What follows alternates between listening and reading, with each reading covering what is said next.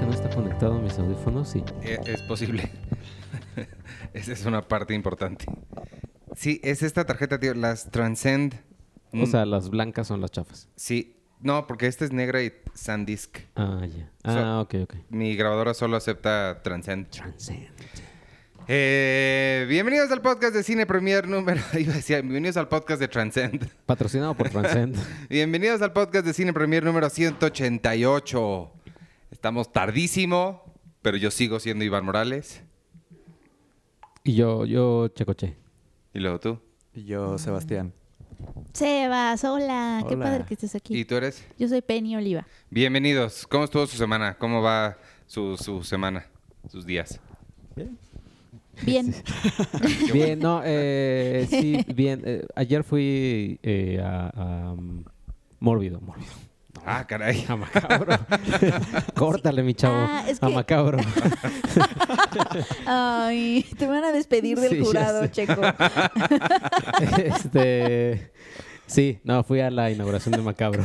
Dale, mi chavo. Ayer, miércoles. Eh, sí, es que además entre que está, entre que el podcast está, está Es posible que, se- que- que estén ustedes escuchando esto en viernes, porque pasaron cosas y nos atrasamos, pero, entonces, pero él se está refiriendo al ayer miércoles. Ayer miércoles fue la función del Fantasma de la Ópera de 1930 y Changos. Oh. Eh, blanco y negro tocada por el grupo que se llama El Clan. Ah. ¿Y qué tal? ¿Estuvo padre? Estuvo padre. Le decía, le decía a Iván que, que o sea, sí sentí, o sea, es una película de, de ese año, bueno, de 20, 30, que dura hora y media, que me imagino para esa época era el, el Avengers Endgame Sí. de, de- la época. Y sí la sientes pesada, sí era de, ay, ya que lo atrapen al güey, ya me quiero ir. Pero muy bonito. O sea, vaya, eh, en el Teatro de la Ciudad, que estaba increíble y padre. Ah, qué bueno. Y eres jurado. ¿Eres Sí, jurado de qué sección? Eh, largometrajes. Largometrajes. Eh, bueno, este, ¿Cuántos? ya he visto, he, vi- he visto dos. ¿Y cuántos tienes que ver? Uy, creo que, o sea, de los que tengo ya de la lista, en- en- he de contar como unos 10. Ve 11. nomás. Wow. ¿Y en qué Pero momento padre los vas a, vas a vas a ver tanto? Ni idea, ni idea, Sebas. ¿Hasta cuándo tienes para verlos? Ni idea, Penny. no, no, pues yo creo que hoy, eh, entre hoy y el fin, yo creo que espero echármelos todos. Híjole. Yo Oh, estuve... Qué padre. Sí. Yo les... le- para, para hablar de, de películas viejas rápido, yo estuve, como saben, de viaje la semana pasada. En el vuelo de vuelta, que era un vuelo de 11 horas. Pero creo que nada más te, te interrumpo, creo que no se presentaron. No se presentó. Sí. Ah, sí, no, Penny ¿Sí? Oliva, Sebas. Sebas. Ah, es que yo me fui como gordo en tobogán. Vas. Este, estuve, tenía un vuelo, el vuelo era de, de 11 horas de Italia para acá, entonces en Amazon Prime Italia tienen títulos bien padres, mucho western viejo, mucho este, pues todo el western, el spaghetti western muy, muy bien al caso porque vamos a hablar de Tarantino en un momento. Este, viene, estaba un par de Fellini, bajé varias, bajé como seis o siete películas, no pude ver ni una. No. Ni una pude ver porque todas estaban en italiano, lo cual es entendible, que el audio esté en el audio original, porque así se deben hacer las cosas, pero no tenían subtítulos, no- ni en inglés, ni en español, ni no había forma ¿Y en de... inglés no tenía? Nada de subtítulos, entonces, pues no pude ver nada. Lo que vi, porque también la, ba- la- la bajé, lo único que pude ver fue la casa de las llaves, la flor- las No. flores de las llaves. La- El juego de las el llaves. juego el, de las jue- llaves. el juego del- de papel con las llaves, de las De flores. las flores. Este... mm, sí, ¿la, la vieron ustedes? ¿Alguien No. más la vio? No, juego de las llaves. No. ¿No? No, no le he visto. Bueno, les digo rápido, nada más. eh, Yo está sí. eh, ah, tú sí la viste, sí, cierto. Tú sí, pues la, la- la podemos comentar. Pero, este. ¿Te gustó? ¿Qué te pareció? Me, me sorprendió. O sea, yo esperaba, yo la, yo la vi porque dije, a mí me gusta lo, lo cheesy, lo, lo, lo que se ve, lo que se ve malo, eh, me gusta. Y me sorprendió porque, o sea, no es, no es así tampoco Mindhunter, ¿no? Sí. no. Pero, pero no, está, está, a mí me gustó más que, por ejemplo, La Casa de las Flores. Mucho más. Eh, ¿Qué otras hay? Eh, Lo que sí es que todas las series, todas las series en español, con excepción de Ingobernable, se tienen que llamar El Algo del Algo, El Club de los Cuervos, La Casa de las Flores, La Casa de Papel. El Ay, secreto de Dios- las llaves. Dios mío. Eh, a mí también, ¿eh? Yo también no esperaba nada. La verdad es que esperaba muy poco. Yo la vi más que todo porque tengo dos amigos que salen ahí. Sí, que sale... Eh, Este... Son Hugo Catalán y Humberto Busto. Entonces, pues siempre me gusta ver lo, lo que hacen, a ver en qué andan, ¿no? A ver si están en buenos pasos o no. Y este. Y no, pero sí me sorprendió mucho, me sorprendió mucho, mucho la serie porque está padre, está. Digo, lo que dices, no es así high art, ni Mindhunter, ni nada así. Pero está padre, está entretenida, creo que funciona bastante bien. Maite Perroni Maite Perroni. me divirtió mucho, me gustó mucho. Creo que los actores en general están muy bien todos. La verdad es que sí destacaría a Humberto, que no porque sea mi amigo, pero creo que hace un excelente trabajo. Él, este, Hugo también está súper bien. Creo que eh, todos están muy bien. Ella, eh, Maite Perroni, me, me cayó muy bien. Yo nunca la había visto en nada, o no, no sé si la había visto, pero, pero me enteré que es de Rebelde, ¿no? Sí, cómo no, Lupita. Y me dio Era gusto. Lupita, exactamente. Me dio gusto que hacen un chiste. Porque Esa saben que- el nombre. le, le- hay, hay un momento en el que va ella caminando y alguien de lejos le grita, esa, la que se parece a la de Rebelde. ¿A Eso se me Ah, hizo... yo, no, yo, no, yo no vi eso. Ah, eso, eso se hizo muy chistoso. Este... Y ya, pues está padre, véanlo. Véanlo, o sea, que rápidamente, que no sepas, es una, son parejas que es como una onda swinger, que tú, Sí. tú pones la llave, o sea, los, lo- ponen la llave de su casa los... No sé por qué los hombres, ¿no? Pero bueno, ponen la llave de su casa el, el, el santo patrono del hogar. Y entonces las mujeres, ellas escogen una llave y se van, o sea, el, el dueño de esa llave ya se va, es- esta chava con el dueño de esa llave. Y pasan la noche. Y Que- tienen sexo. Lo, lo único que sí le, le, le criticaré de forma negativa es, sí, creo que sí sufre muy cañón de este problema que tiene luego el cine mexicano de hacer un México que no es reconocible. Ah, claro, sí. O sea, sí no. se- esa parte sí me sacó un poquito. Específicamente en la escena, justo me acordé porque agarran las llaves y se van con la otra pareja. Eh, justo el personaje de Hugo se va con la muchacha, no sé quién es. Este. Y él se le antoja tener sexo en el carro. Entonces están ahí en el carro, no sé qué, y llega un policía. Mm. O sea, ahí sí, perdón, pero estando en México llega un poli... O sea, no está chistoso. No, o sea, sí, me Sí, vienen a mí a la mente 25 cosas antes de, de lo que sucede en la serie, que es lo que sucedería, supongo, en Nueva York, que se los llevan y están en la, ya sabes, en la comisaría y, ah, no sé, o sea, como muy de- divertido. Ah, sí. Ah, exactamente. Muy light. Y sí, o sea, ese tipo de cosas, digo, no porque la serie se tenga que convertir en una crítica social, ni mucho menos, pero pues sí estaría bien que estuviera ubicada en el, en, en el país donde está filmada y donde se sitúa. Una solución muy fácil para eso es simplemente que no los cache el policía, que los cache el guardia de seguridad del, ¿sabes? Del Pero debían complejo. de, pero debían de, spoiler del primer episodio, creo, debían de terminar en la cárcel. Bueno, todos detenidos. Y No, sabes, porque lo de, puedes "Ay, arreglar que, que terminen en la, enredos". eh, no sé, en, el, en la oficina de seguridad del, del centro comercial. Ah, sí. No sé, creo que era muy necesario meter esas cosas. Tiene como mucho esta eh, ese problema de que no es un México reconocible. Y eso a mí sí me saca un poquito. Fuera de eso, está, está bien lo que dijimos. Sí. Lo que no me gustó, Sergio, te voy a decir desde ahorita porque sé que de eso vas a hablar. Eh, al parecer es una práctica que Amazon ya está aplicando por todos lados o no me había yo dado cuenta, pero hoy me pasó en el vuelo que nada más estaban los títulos en italiano eh, y me pasó hoy que intenté, o ayer no sé qué día de estos en el gimnasio, intenté ver Ah, una serie que, Ser- que Sergio me recomendó de ciencia ficción de James Cameron. de James Cameron. Y luego cuando le puse dije, ay, sí es cierto, Sergio ya me había dicho. este, está nada más en español. Es una serie que ahorita nos va a comentar Sergio más al respecto, pero decidieron que ellos nada más la querían poner doblada. Y dije, bueno, claramente no voy a ver esto. Y luego puse un western de John Wayne, porque hay una de John Wayne que se llama McClintock, que nunca la he visto. Y dije, pues John Wayne para hacer ejercicio, órale. La pongo y luego, luego, McClintock, Oh. protagonizada por John Wayne. No tiene opción de subtítulos, no tiene opción de nada. La quité y terminé viendo una que se llama Young Guns, que también es western. Ah, con sí. Ah, ah, eh, Kiefer Sutherland. ¿y Kiefer? Sutherland a los 20 años, Sí. Charlie Sheen, eh, ¿cómo se llama? Lou Emi- Diamond Phillips. Emilio Estevez. Emilio este, o sea, eh, no, no, no está padre, es Terrence Stamp.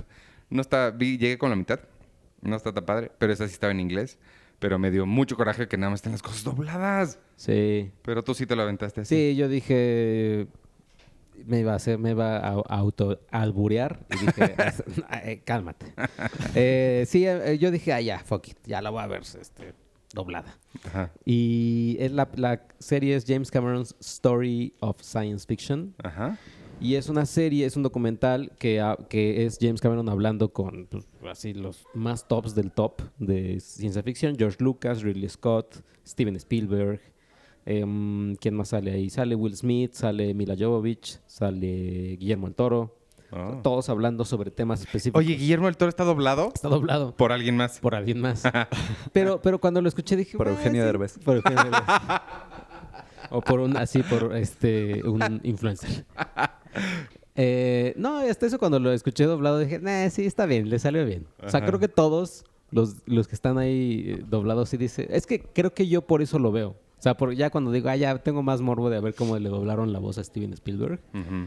Eh, y está bien, lo que sí me hubiera chocado es que doblaran las escenas que tienen, o sea, porque po- lo, hablan de E.T. y ponen una secuencia de E.T., que esa la hubieran doblado, sí, es, es ahí donde ya me da un poco más de dolor. ¿Eso no está doblado? Eso no está doblado, o sea, Ah. está tal cual en, en- en inglés. Ah.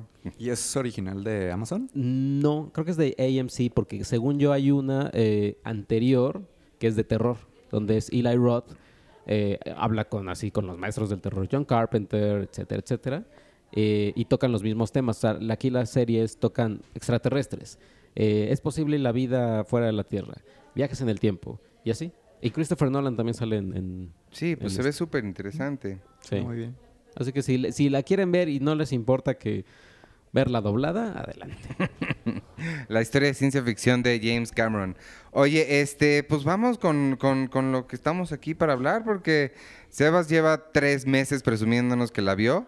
Sí. eh, y todo el mundo le dijimos, no, no estás impresionando a nadie. Y luego por fin la pudimos ver los demás.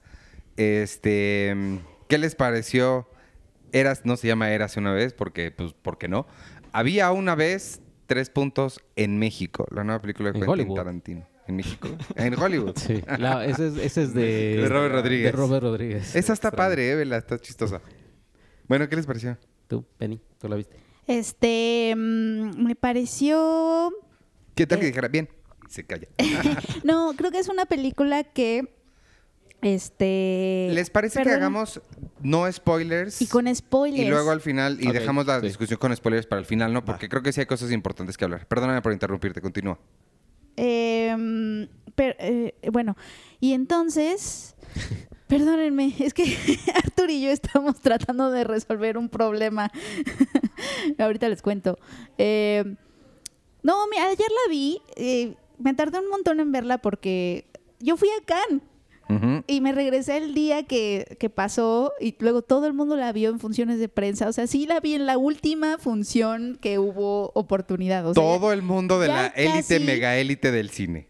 bueno, la- todos los periodistas la vieron en, fun- en varias funciones pasadas y yo así como cenicienta en el cierre, así de, no, la quiero ver, no puede ser, yo fui a Cannes. Pero ya por fin la vi, pero obviamente ya me tocó, en lo que, en lo que no la, la veía, pues me tocó obviamente ser escuchar y leer muchísimas conversaciones al respecto, ¿no? Entonces yo, yo ya había llegado como con una expectativa rara. Y creo que hay, o sea, sí me gustaría como sumarme a esas conversaciones ya que la vi, por ejemplo, la de esta- la representación de Sharon Tate, ¿no? Que se hace que fue- ha sido como muy polémica porque, bueno, le han criticado mucho a, a Tarantino, este, que pues casi no tiene diálogos, casi no aparece y pues nada más es una, o sea, como que es un personaje eh, que está ahí nada más como un device para los otros dos personajes. Pero creo que ese análisis lo podría hacer mejor ya que hablemos de los spoilers, porque creo que tiene como mucho, o sea, puede salir de ahí. Me gustó la película, creo que no siento que sea la mejor de Tarantino, tampoco si tampoco siento que sea una película mm, o sea, siento que sí es una... Se, se ve que es Tarantino hablando de las cosas que le gustan, como siempre, digo, su cine siempre ha sido de las cosas que le gustan y los personajes de su cine son cosas, son personajes haciendo cosas que a él le parecen cool. Eso es lo que... lo- ese es el cine de Tarantino, ¿no? Lo que a él le parece cool. Y yo creo que es una película que se trata sobre la pérdida de la inocencia. Es decir, él ve a este Hollywood de los 60 como esta era idealizada, ¿no? Porque él creció en ella y todo, el cine de explotación, los westerns y todas las cosas que a él le gustan. Y de pronto llegaron los hippies, desgraciados, y acabaron con ese Hollywood, ¿no? que, y entonces empiezan los 70, ¿no? Que es un, es un, a finales de los 60 y a principios de los 70 fue un Hollywood pues muy revolucionado, ¿no? Con autores que venían de otros países, los Polanski, los Easy Riders del mundo. Y pues Hollywood, el Hollywood que a él le gustaba o, ese Hollywood idealizado que él tiene idealizado, pues se acabó. Y mucha gente justamente pone el, hito de un antes y, después de eso. Este, el hito, mucha gente se lo ha, o sea, se lo ha...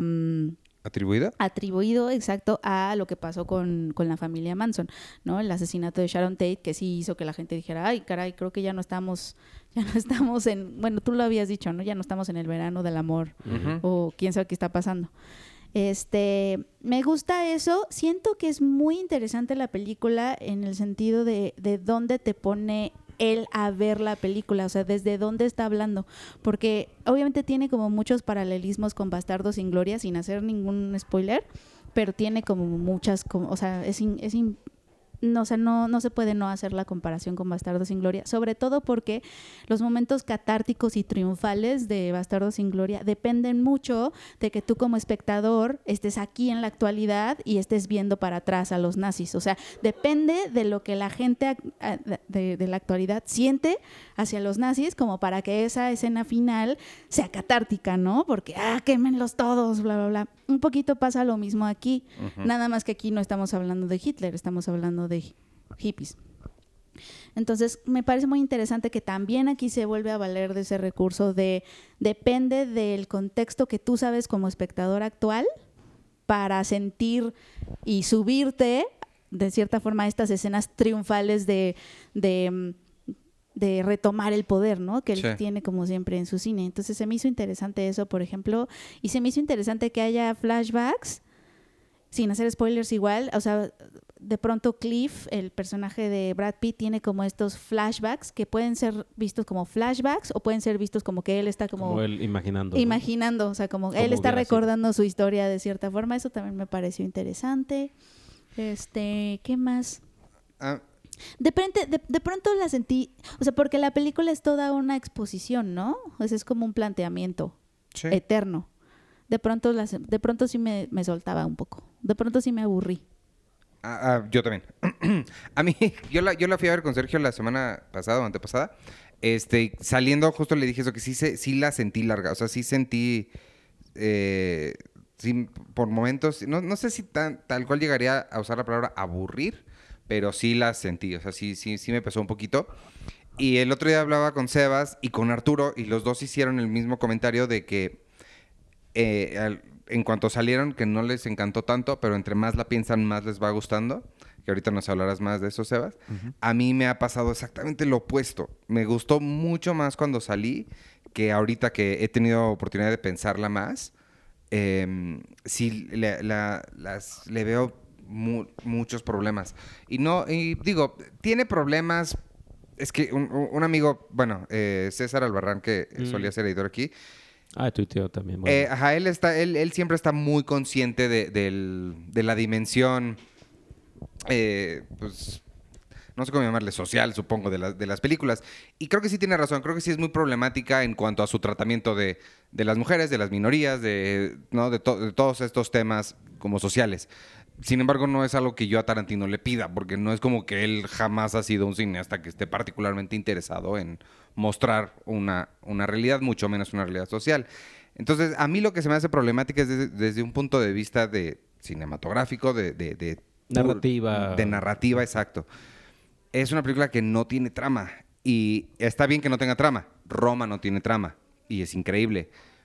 Pero sí, a mí me pareció una película, y voy a utilizar una palabra muy fea, pero me pareció una película un poco vacía. O sea, siento que no tiene mucho que decir. Eh, me da la impresión de que tenía muchas, que tenía muchas ganas de... Tenía muchas cosas que tenía muchas ganas de mostrar, pero que no tenía nada que decir. Sí, que, sí me parece que no está... Como cuando alguien te cuenta una historia que no llega a ningún lado y termina... Como le hemos hecho burla a Arturo a veces, que cuenta su historia y todos nos quedamos así de... Ah, sí. Ajá. Y, Oye, y, y, luego. En ese sentido es como muy novela, ¿no? O sea, es, es, es muy literaria en el sentido Sí, es lo que, eh, de hecho... Que está explorando personajes, ¿no? De hecho, ese comentario se lo hice, ¿te acuerdas que te dije, Sergio? Porque Tarantino empezó a escribirla como novela. ¿Como y novela? Sí, dije, si hubiera, hubiera quedado como novela. Creo que hubiera funcionado mucho más como, como novela, porque sí, y tiene muchas cosas eh, que como que te, plantea las reglas de así voy a contar la historia y de repente te rompe la historia de formas en las que las, las reglas no decían que ibas a hacer eso. Entonces, que hagas eso me está sacando mucho. Por poner un ejemplo, cuando estamos viendo cosas que no son parte de la narrativa de la película, es decir, clips de películas, que esa parte está increíble donde mete a, a DiCaprio en una película que Ah, sí sí, sí, existe. sí.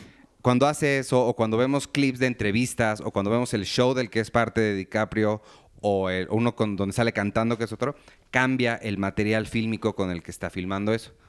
O sea, es una decisión bastante, bastante bonita, ¿no? Estilística. Sin embargo, hay un momento en el que estamos viendo una escena dentro, que es una película dentro de la película, una escena de, de DiCaprio actuando, y el material fílmico es el mismo que tiene durante el resto de la película. Entonces de repente alguien grita corte y se detiene y ya no sabes si lo que estás viendo, o sea, de en qué momento empezó la ficción, en qué momento ya estamos siendo parte de la escena. No sé si me estoy explicando lo que estoy diciendo. O sea, pero estoy seguro casi que, que Fue una le- decisión consciente. Ajá, y le Ah, no, preguntas, a, total. le preguntas a Tarantino y te va a decir así Pero 26 películas y no sé qué.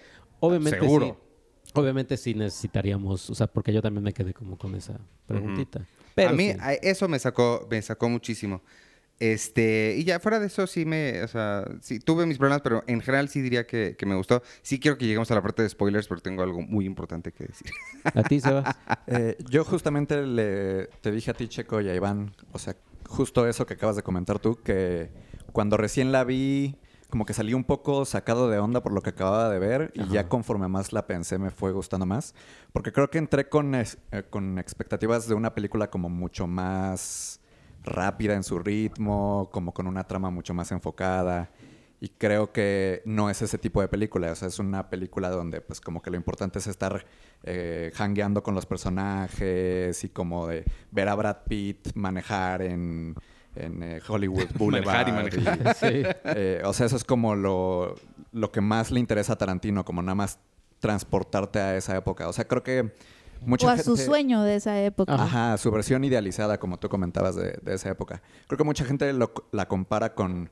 O sea, he leído la comparación de que no, esta es como la Roma de Tarantino, porque No es como eh, que, que va hacia- hacia su época. Y aunque no creo que tenga la maestría que tiene Roma, creo que en intenciones sí es un poco lo mismo. O sea, sí es como trasladarte a una época que Tarantino ve con mucho anhelo y ya, y realmente no hay mucha trama más allá de eso. Y entonces por eso me ha gustado más conforme más la he pensado, porque, mm, eh, no sé, eh, me he adaptado a esa idea que Tarantino tenía desde un principio de la película y que yo entré esperando otra cosa. Entonces por eso es que conforme más la he pensado, más me ha gustado. Y, y pues ya, esa es la, como mi justificación para eso. Sí, a, a mí eh, creo que yo estoy en el plano a la mitad. O sea, a mí me gustó, no me ha dejado de gustar cuando lo he pensado, ni tampoco, ay, digo, he dicho, wow, qué increíble. Cosa que diferente con, con Bastardo sin Gloria, por ejemplo. Cuando, la, la- cuando salí de verla a mí, así dije, ah, ¿En serio? Ajá, como que no, no dije, "Bah, no, No, esperaba man, más". cuando termina y dice, creo que este es mi masterpiece, yo así metafóricamente me paré así de slow clap. Sí, pero ya después, conforme la voy, la iba pensando más y más y veía, etcétera, sí dije, no, es que sí está, o sea, sí es una masterpiece, Bastardo sin Gloria. Cosa diferente creo que de Hateful Eight. Hateful Eight cuando terminó dije, ah, está padre. Conforme iba pensándola más dije, no, creo que sí está muy pesado. O sea, sí, no. Sí está es, es- pesada. es- es como que no es el, es el Tarantino. Creo que es el, el Tarantino más exagerado el que dijo, bueno, pues me gusta armar a mis personajes con diálogos eternos, pues ahí les voy con, con Sí. diálogos que duran 20 minutos. Como que The Hateful Eight es la versión chafa de sus vicios, ¿no? Sí, exacto. ¿De como- sus qué? De sus, de sus vicios. vicios. Sí. O sea, como que, ajá, como que sí, es, es como en- cuando sus vicios protagonizaron una película, ese es The Hateful Eight. Y creo que aquí eh, quizás sí le falla más una onda en cuanto, en cuanto a edición, por ejemplo. O sea, si hubiera cortado cositas, o sea, si las hubiera puesto más intercaladas, creo que la película habría sido más, como un poquito más veloz, etcétera. Lo único que sí agradezco que no haya editado, porque sí le quedó bastante bien, eh, que es esta secuencia de Brad Pitt en el rancho, Ujú. que te va construyendo un suspenso, un suspenso, un suspenso, hasta que obviamente eh, termina ese suspenso, que para uno sí es como de otra, neta, es Es esto. que, es que ese es justo mi problema. Siento que la película está llena de esos momentos en los que "¡Ah! algo va a pasar, algo va a pasar. y luego, ah, no, no pasó nada. Como Boyhood. ¿Te acuerdas que Bueno, Boyhood, sí, Boyhood, se sí. pone a jugar con la estrella esa, con la sierra y dices, alguien le va a pasar algo y luego no pasa nada? Y es que los momentos catárticos no es, no es el mismo, porque una cosa es llegar y en tu fantasía matar a Hitler, lo cual todos tenemos esa fantasía, y otra cosa es llegar, o sea, no sé, no quiero hacer spoiler ahorita, pero, o sea, sí creo que hay una, o sea, creo que esta- se queda en desventaja. Esa parte de la película co- respecto a Bastardos sin Gloria se queda muy, muy, muy en desventaja. Pero es que justo, o sea, Bastardos sin Gloria, creo que si no tuviera esa parte, si no eh, eh, vencieran a Hitler al final, sería, eh, de, la película no, no necesariamente caería. O sea, seguiría igual de fuerte. Sí, no está Bueno, bien, pero que- a lo que me refiero es que Once Upon a Time, o sea, no estoy cuestionando Bastardos sin Gloria, estoy cuestionando Once Upon a Time. Cuelga demasiado de eso. se cuelga demasiado de eso y no es tan efectivo porque justamente no hay ese momento triunfal catártico que siempre te da Tarantino o siempre busca darte, ¿no? Sí. Este no se siente tan catártico y no se siente tan así, entonces es como nada más hanguear con los personajes Pero es y que ya. yo siento que el final de la película, de nuevo, todavía no estamos haciendo spoilers, pero el final de la película aquí realmente sí es el mensaje de la película.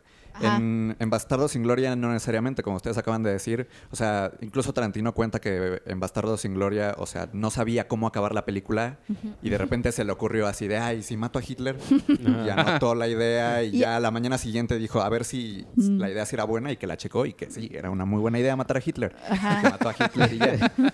Y, y aquí no creo que haya pasado eso. Aquí, No, aquí la la concepción de la película ajá. depende completamente del final. Del y el mensaje depende completamente del final. Exacto, que y ahí se ve la metáfora de lo que él quiere decir. Sí. Pero yo creo que también, eh, también es en el mismo título. O sea, igual es el mismo eh, Tarantino, o sea, que maneja con títulos como Pulp Fiction, que son historias que Sí. están interconectadas, sin- así, fin. Kill Bill, pues básicamente es el título diciéndote qué va a pasar en la película. O sea, no hay, no hay otra cosa que, que- Y te lo estás esperando por dos malditas películas, te lo, te lo entrega y dices, órale, va. Bastardo sin Gloria, creo que desde el inicio, desde el mismo tráiler eh, que, te, que, te iba- ven- que te iban vendiendo la película, dicen, bueno, vamos a... Esta es una misión casi suicida para matar a Hitler. Y en Había una vez en Hollywood, pues es, es un cuento casi como de hadas. Es, había una vez. Si llegamos a este final, pues puede ser o no. Lo que te estoy presentando es estos eh, tres personajes idealizados que están teniendo un día en Los Ángeles y ya. O sea, pero sí creo que eh, puede un poquito abu- abusar de este, de este recurso usado en, en Bastardo sin Gloria, por ejemplo. Pues, este, ¿qué, qué les pareció la música, por ejemplo? ¿Les, les brincó algo como usualmente los Creo que, soundtracks de creo que a Tarantino? mí me brincó que no me brincara nada. Sí, creo que Sí. a mí igu- igual. Sí. ¿no? Sí, o sea, son como los, los hitazos del momento. Ajá, es lo que le, le decía Sergio, que es como un poquito lo que el problema que tuvo él mucho con Suicide Squad, de claro que son los White Stripes. Sí, o sea, como que pues, Claro. Ajá. El, el- en el Honest Trailer que era como estar poniendo un Como cambiarle de estación en... en- en, en la- Que en un radio que- de la época. Que creo que sí es un poquito la idea que él tenía. O sea, que es eso, que, que sonar eso, pero es raro porque siempre ha como que escarbado un poquito más. Sentí que no, no, no escarbó tanto. Yo escuchaba, yo escuchaba en un podcast con los editores de sonido de, Once Upon a Time. Decían es que también Tarantino, o sea, la forma en que, en que él conoce de música, y por eso también me extrañó un poquito aquí en Once Upon a Time. Creo que era de Nancy Sinatra la canción, o sea, pero les decía, oigan, ¿tienen la canción de tal? Y ellos, ah, sí, claro, la de, la de los Beatles. No, no, no, no, no, la de, la de John Lennon, la, la de Nancy Sinatra. ¿Cuál? Y entonces él va con Uma Thurman en Kill Bill y le canta o le tararea esta cancioncita para que ella como que esté en el mood. Y ellos dicen, después fuimos a conseguir esta versión de Nancy Sinatra y era increíble la cómo Quentin Tarantino manejaba el mismo ritmo que esa canción que, la- que se la cantó a Uma Thurman para que ella actuara en ese momento. O sea, la, la, la, el- la biblioteca musical también que es Quentin Tarantino de esa época está, está cañona, pero que no lo usara aquí, sí, Sí. está... Que tal vez igual es eh, como de esta mirada nostálgica que él Claro. tiene de la época. O sea, según yo, él cuenta que en esta época él pues era muy joven, obviamente. Tenía seis años. Ajá, y entonces pues tal vez no en esa época pues puso la música que escuchaba en la radio con Sí, su es lo que yo me imagino. que era la música popular, ¿no? En ese sentido, a lo mejor no vio necesario el clavarse tanto. Supongo esa sería como la explicación oficial, aunque a nosotros nos gustaría obviamente que, que sí escarbara Sí. más en la, en la época. Pues mira, ya para, para, para ya pasar a los, a, a los spoilers, siento que a mí eh, sí me gustó, sí la recomendaría, vayan a verla sobre todo si son, si son fans, pero bajen un poquito las expectativas porque sí me parece Tarantino menor. Eh, sí, la pondría un poquito arriba de, ¿cómo se llama? Este, Hateful Eight. De Hateful Eight. Este, incluso un poquito arriba de- de Django. Oye, y de- Sucede que a mí me gusta mucho Death Proof, pero casi a nadie le gusta Death Proof. Eh, O sea, Death Proof, por ejemplo, tiene momentos mucho más catárticos y mucho más triunfales, eh, aunque haya Es que- asesinatos de mujeres al por mayor, pero, pero sí tiene estos, este momento catártico así. Es que ahorita que llegamos al spoiler, quiero, quiero, hay algo muy específico sobre eso que, que- que creo que ese es el, el- el problema que tiene. Oye, pero lo de Bruce Lee, digo, eso sí se puede hablar porque sí se ha dicho mucho. O sea, de, de la pelea Ah, con sí. Bruce Lee. Yo no me sentí personalmente ofendido, o sea, para mí es como que pues, si lo ponen a él como un debilucho que no sabía, no me importa, pero sí veo como la familia puede haber dicho, oye, Bruce Lee era más que solo, porque lo- sí lo dibujan como un güey que se sabe mover bien, pero no sabe realmente pelear. Esta, esa escena está diseñada que te rías de él. Sí, exacto. Pero, pero yo no entiendo la polémica porque pues ese es uno, o sea, uno como que yo no entiendo por qué Tarantino incluso se puso a discutir con la familia. Sí.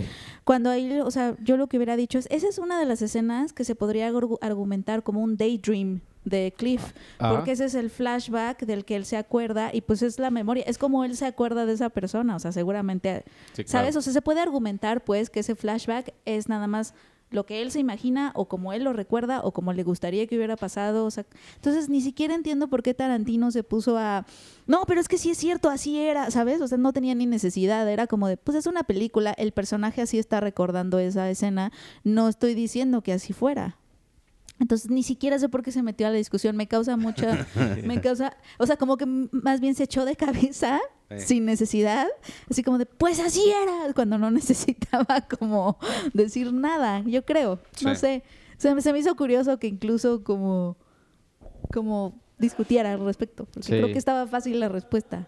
Sí, o sea, a mí me gustó. O sea, me, me- me gustó, sí, eh, eh, obviamente el, el- el- el último eh, motivo era reírme, sí me, sí me hizo reír. Sobre todo que saliera también esta Soy... Ah, soy Bell. Soy Bell, que es como... eh, ella es una stunt y ella es constante en el cine de Tarantino. Me gustó que saliera. Y, y ya, o sea, y que rompieran el... el, el- el- abollaran el auto de Soy Bell. también, Eso, eso me, me Pero, gustó. ¿qué tal que hubiera sido el, ¿cómo se llama? El, El, el- el del avispón verde. el- carro del avispón verde. Eso hubiera estado padre. ¿A ti te Y gustó que esa eso me pasó, no sé, perdón que te interrumpa. Sí. No, no sé si te fijaste, en la, en la función a la que fuimos Sergio y yo, mucha gente se empezó a reír cuando Brad Pitt se refiere a Bruce Lee como Keito. Le dice, cállate Keito, no sé qué. Y muchos empezaron a reír. Yo lo interpreté, porque también yo soy medio sangrón. A mí se me hace que nadie sabía que el personaje, que le está diciendo Keito no por burlarse de él, como llamándole cualquier nombre asiático, sino porque ese era el nombre de... De su O sea, personaje. Pues no, o sea, sí había algunos. O sea, yo también me, o sea, a mí me hizo reír porque dije, o sea, estaba tan, tan bien en el tiempo. O sea, estaba, Ajá. o sea, esa broma estaba tan, tan muy bien planteada que, o sea, sí me hizo reír. Claro, pero te estás riendo porque sabes lo que es, no porque crees que nada más le dijo algo Un ra- racista. asiático genérico. Ajá. Ajá. Sí, a mí también me, me- me gustó la, la escena. O sea, no sé si la explicación que comenta Penny a lo mejor podría como... O sea, porque sí lo deja como a tu propia interpretación el hecho de si Ujú. realmente pasó o no. Y a lo mejor defenderlo diciendo eso podría como revelar que en realidad no pasó. ¿Sí me explico? O sea, podría como... O sea, podría ser Tarantino diciendo, ¿para qué te enojas si en realidad no pasó? Y entonces ya se rompió la ilusión de dejarlo abierto a la interpretación. Puede ser, pero pues podía haber dicho, pues es una película.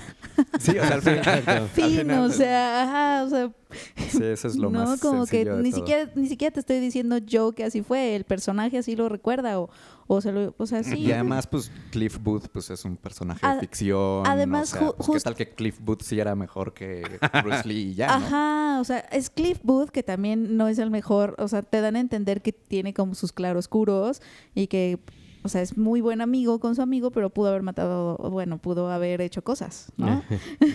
Sin spoilers, ya hay que pasar a los spoilers, Sí, ya ya. no aguanto. Que, que, bueno, em, lo, que, lo, lo único que sí es, yo quisiera tener la confianza, bueno, tienes que lucir así para tener la confianza de ir a arreglar cualquier estupidez en tu casa y quitarte la camisa. Sí, es de... Sí, tienes que ser Brad Pitt. O sea... Tienes que tienes que ser Brad Pitt. para tener esa audacia. Este, bueno, vamos a, a dejarlo así. Continuamos con el show nosotros. Este, vamos a, a- al final del, del- del episodio. Quédense, amigos, para escuchar, para escuchar la discusión con spoilers. Mientras, pues vámonos con algo más. ¿Qué más tienen para nosotros hoy? Oye, vi rápido, bueno, estoy como a la mitad, un poquito más adelante, ligándolo un poquito con Once Upon a Time, eh, Mindhunter, la segunda temporada. Ah, yo no terminé la Que primera. el actor, ¿verdad? Es el mismo, Charles Manson es el mismo de Once Upon a Time. Y Ah, es un sí, poquito, cierto. o sea, sí lo siento un poquito, oh, es un universo conectado. Eh, la, hace, la hace muy bien el, el- el Charles Manson, porque ya lo vimos por primera vez cuando le hacen su entrevista. Y, y sí, y hablan precisamente del asesinato de Sharon Tate, ¿no? Hablan, entrevistan a este Tex. Ajá, o Rex, o no sé órale. cómo, lo entrevistan también a Salen él. las mismas. Y, y sí, él dice, no, pues es que sí está súper creepy. La serie es súper creepy. La serie en particular es pesada Es porque muy es muy creepy. Pero él, él le están, le están entrevistando y él dice, sí, pues es que yo tuve que apuñalar a, a- a Sharon Tate. Ella nos dijo que, ella nos dijo que, que se iba con nosotros, pero que le dejáramos tener al bebé, pero que se iba con nosotros y que ahí después ya la podíamos matar. O sea, ¿el güey sobrevive? Ah, no, él no iba en la... Él no fue a esa casa.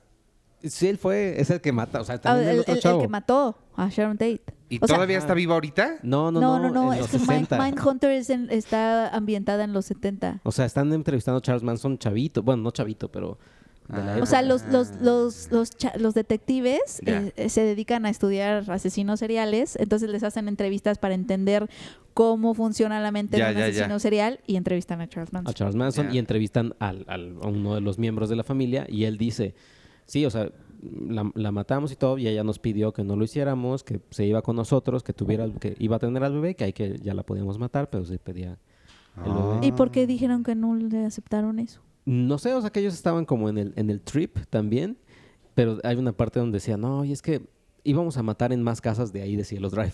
Decía, íbamos a matar a- en más casas, pero pues no, ya estábamos bien cansados. pues, es que- no, pero es que dice, pero es que apuñala, apuñala tantas veces a una persona, pues, estás pasando por hueso, por músculo y demás, pues era mucha el, el, el desgaste O sea, sí es, físico sí es gente súper desconectada. es súper desconectada y, y sí, la serie empieza un poquito lento, pero ya después ya está tomando forma. Pero sí, o sea, creo yo junto con Dark, que obviamente Dark va a estar en primer lugar siempre, pero es de lo mejor que ha hecho, o sea, que hace Netflix en términos de producción, en términos de narrativa. Pues también está David Fincher, ¿no? David Fincher dirige los primeros cuatro episodios, si no me equivoco. No sé si vaya a hacerlos al final. Pero no, o sea, es- ya sab- sabemos el cuidado que tiene en cada cosita, cada toma, cada, cada detalle de, de que, que tiene la serie es, es Ay, qué impresionante. padre. A mí su concepto sí, me gustó mucho la primera, pero no sé por qué no estoy viendo la segunda. Yo no ni sé la si terminé. es de estas series que me enamoraron y luego abandoné. Me siento mal. Yo la estoy confundiendo con otra, con... Ay, hay una que, que alguien que, que se, que se suicida. Ay, 13 Reasons. Why. No, no, no, no. No, tampoco estoy tonto. Por David Fincher. No, con, Por David Fincher. Por David Fincher. con LSD. La estoy confundiendo con otra. Euforia. No, con, con la de Earl Morris. ¿Cómo se llama? La, la serie de Earl Morris. Que es mitad documental, mitad ficción. Con Ah. este Skars, con uno de los 20 Skarsgård. Pues Sí, no recuerdo. Sí, Pero ya. con esta la estoy confundiendo. No 13 sabemos Reasons cuál. Why. Oye, oye, a mí lo que me da un poco de frustración ahorita que estabas hablando de los asesinos seriales, o sea, si te quieres vengar de ellos, o sea, si quieres hacerlos sufrir por lo que hicieron, o sea, es muy difícil porque están tan desconectados, o sea, para que sufran, sientan culpa y sientan dolor y remordimiento, necesitan de todas esas empatías Sí. que justo no tienen. Entonces, ¿cómo los castigas? O No sea, saben de qué le estás castigando. Que es es como como, el de- el de les da igual. Entonces me, me da mucha frustración porque entonces sí hay que cortarles manos y así. Pero tú qué hubieras hecho, por ejemplo, si hubiera sido Brad Pitt en Seven y John Doe. no, así. claro, supongo que hay gente que mata porque son los homicidios pasionales, pero esta gente que es No, sociópata. pero John Doe le dice, le dice tú, para que se cumpla todo, o sea, si me matas, yo cumplo todo, todo mi ciclo de los siete pecados capitales. Es que es un dilema. Y él entonces, no, o sea, sí quería matarlo, pero... no, pero en- lo torturas, mejor te lo llevas a un cuarto, no lo matas y le vas cortando deditos. Yo estoy de acuerdo. Y luego lo llevas a la policía. O sea, Ay, sí, perdón, pero- le pasó algo en el camino. Ajá, exacto, exacto. Es que, es que entonces lo único, esta trilogía también de Park Chan Wook de Lady Vengeance, en donde ella le da, les pone los videos a los papás que asesinó el asesino serial de los niños. Sí, para que... y ya mandan llamar a los papás, les pone como cosas de plástico y les da tijeras, etcétera, para que le Para hagan cosas. Es que, Sí. Yo solo he que- visto Old que- Boy, que es no. muy extremo, puede ser parecer muy, muy extremo, pero es que no hay otra forma de hacerlo sufrir porque te cuentan las cosas como si hubieran ido al parque. Ay, Dios mío. A menos que, digo, a lo mejor estoy mal porque porque obtener justicia no es lo mismo que venganza y a lo mejor lo que yo estoy buscando es venganza, pero Claro. sí da un buen de frustración que esas personas sigan así como de, ay, amigos, no estoy a favor de la tortura, no vayan, Sí, exacto, sí. no vayan, pero es que de pronto sí me frustra esta situación de que no hay forma de que, o sea, ellos están totalmente ajenos. Sí, están de la- desconectados. O sea, es, Oye, hablando de alguien que también es totalmente ajeno y desconectado de, de- de la realidad, o tal vez no, no sabemos si era, estaba alejada de la realidad o no. Elizabeth Holmes es una mujer entrepreneur, emprendedora de Silicon Valley que consiguió cuatro- 500 mil millones de dólares, una cosa así. Fue una, una startup impresionante que generó este, una, una inversión muy importante de gente muy importante, eh, Henry Kissinger, o sea, gente muy importante del mundo, porque lo que ella había desarrollado es una, una forma de sacarte sangre, pero con un, como los diabéticos, que es nada más un pichoncito, o sea, es poquitita sangre, y con eso diagnosticar toda clase de, de- de malestares presentes y futuros, sacar una, una serie de diagnósticos bien padres. oh, Y era una máquina muy barata que podían poner en, en todos los Walgreens, en cualquier farmacia. Entonces, eso es un poquito, pues, democratizar o, o abrir las puertas del, de autoconocimiento para cuidado personal de salud hacia el mundo. Suena increíble, ajá. ¿no? ¿Sabes que también suena increíble? Las máquinas en el tiempo. Esta señora dijo esencialmente eso. ¿Por qué no alguien inventa una máquina del tiempo? Pero no tenía un método para hacerlo. Nada más convenció a la gente de que ella había inventado esta, esta máquina y a nadie nunca le enseñó cómo funcionaba, o cómo podría funcionar, o cómo sería la teoría posible que haría que esto funcionara. De alguna forma convenció a todo Silicon Valley de darle dinero por algo que nadie nunca le preguntó y cómo funciona. Es una historia fascinante. La película se llama The Inventor. Es el nuevo documental de Alex Gibney. Alex Gibney es un, gran documentalista. En- El, el más reciente que hizo, o no sé si es el más reciente, pero uno importante es el de Scientology. Prison of Belief, que también está en Netflix. Ah, no, este está en Amazon Prime. The Inventor se The llama. Inventor. Es la historia de Está- Elizabeth Holmes. y Oye, es y una entonces, cosa. y entonces obviamente nadie... Está basado en el libro Bad Blood. Oye, y entonces esa máquina no existe. No, o sea, existe en tanto que la hicieron, pero, o sea, cuando llegaban los inversionistas a enseñarle cosas, les tomaban una muestra de sangre a todos, la metían a la máquina y les decían, bueno, en lo que están los resultados, vamos a que les demos un tour del campus. Y se los llevaban y entraba un técnico, sacaba los, los- las muestras, las analizaban en el laboratorio que tenían junto, las regresaban, las volvían a meter a la máquina y llegaban los, los otra vez los inversionistas y, ah, no manches, qué, buen, qué padre está este sistema. Y ella estaba en su cabeza convencidísima de que se podía hacer, pero solamente se estaba rodeando de gente que tampoco hacían eso, porque cuando se acercó a médicos, a gente experta en, en hacer... Le dijeron este- eso no se puede. le dijeron, esto no se puede hacer porque para que fuera posible tendríamos que romper como tres leyes físicas. Simplemente porque la- el tamaño de máquina que quieres no puede contener todas las cosas que necesita contener. O sea, simplemente desde ahí déjate de todos los procesos químicos de la sangre. Y, este, y ella juraba que sí, que sí, se comparaba con Steve Jobs y con Edison, que la comparación con Edison es, es muy apropiada porque todos sabemos que Edison pues se robó muchas cosas y no es realmente lo que dicen que es. Pero ella también ella dice cosas como, es que cuando Steve Jobs dijo que en un aparatito iba a meter 300 mil canciones, la gente le dijo que estaba loco. Y, o sea, sí, pero no, no, no cualquier persona que dice algo Oye, sí tiene razón. Oye, y Steve Jobs así. Ajá, sí, sí, sí. ¿Por qué me citan? Como cuando se robaron mi frase del caballo de Troya a todo el mundo. ¿Te acuerdas? ¿Cuál caballo de Troya? Que en una plática dije, no, Cine Premier es como somos como un caballo de Troya y ahora todo el mundo era, un- era como un caballo de Troya. Ah, sí. y yo así, no, espérenme. Pues está muy buena. Voy a volver a cambiar porque creo que ahorita dije que estaba en Amazon. No está en ningún lado, está en HBO. Ah, sí, está mucho. Sí, y ese libro lo recomendó Bill Gates en uno de sus tantos recomendaciones de libros, porque creo que él cada seis meses recomienda cinco libros, porque el señor lee como 55 libros al Mm. año.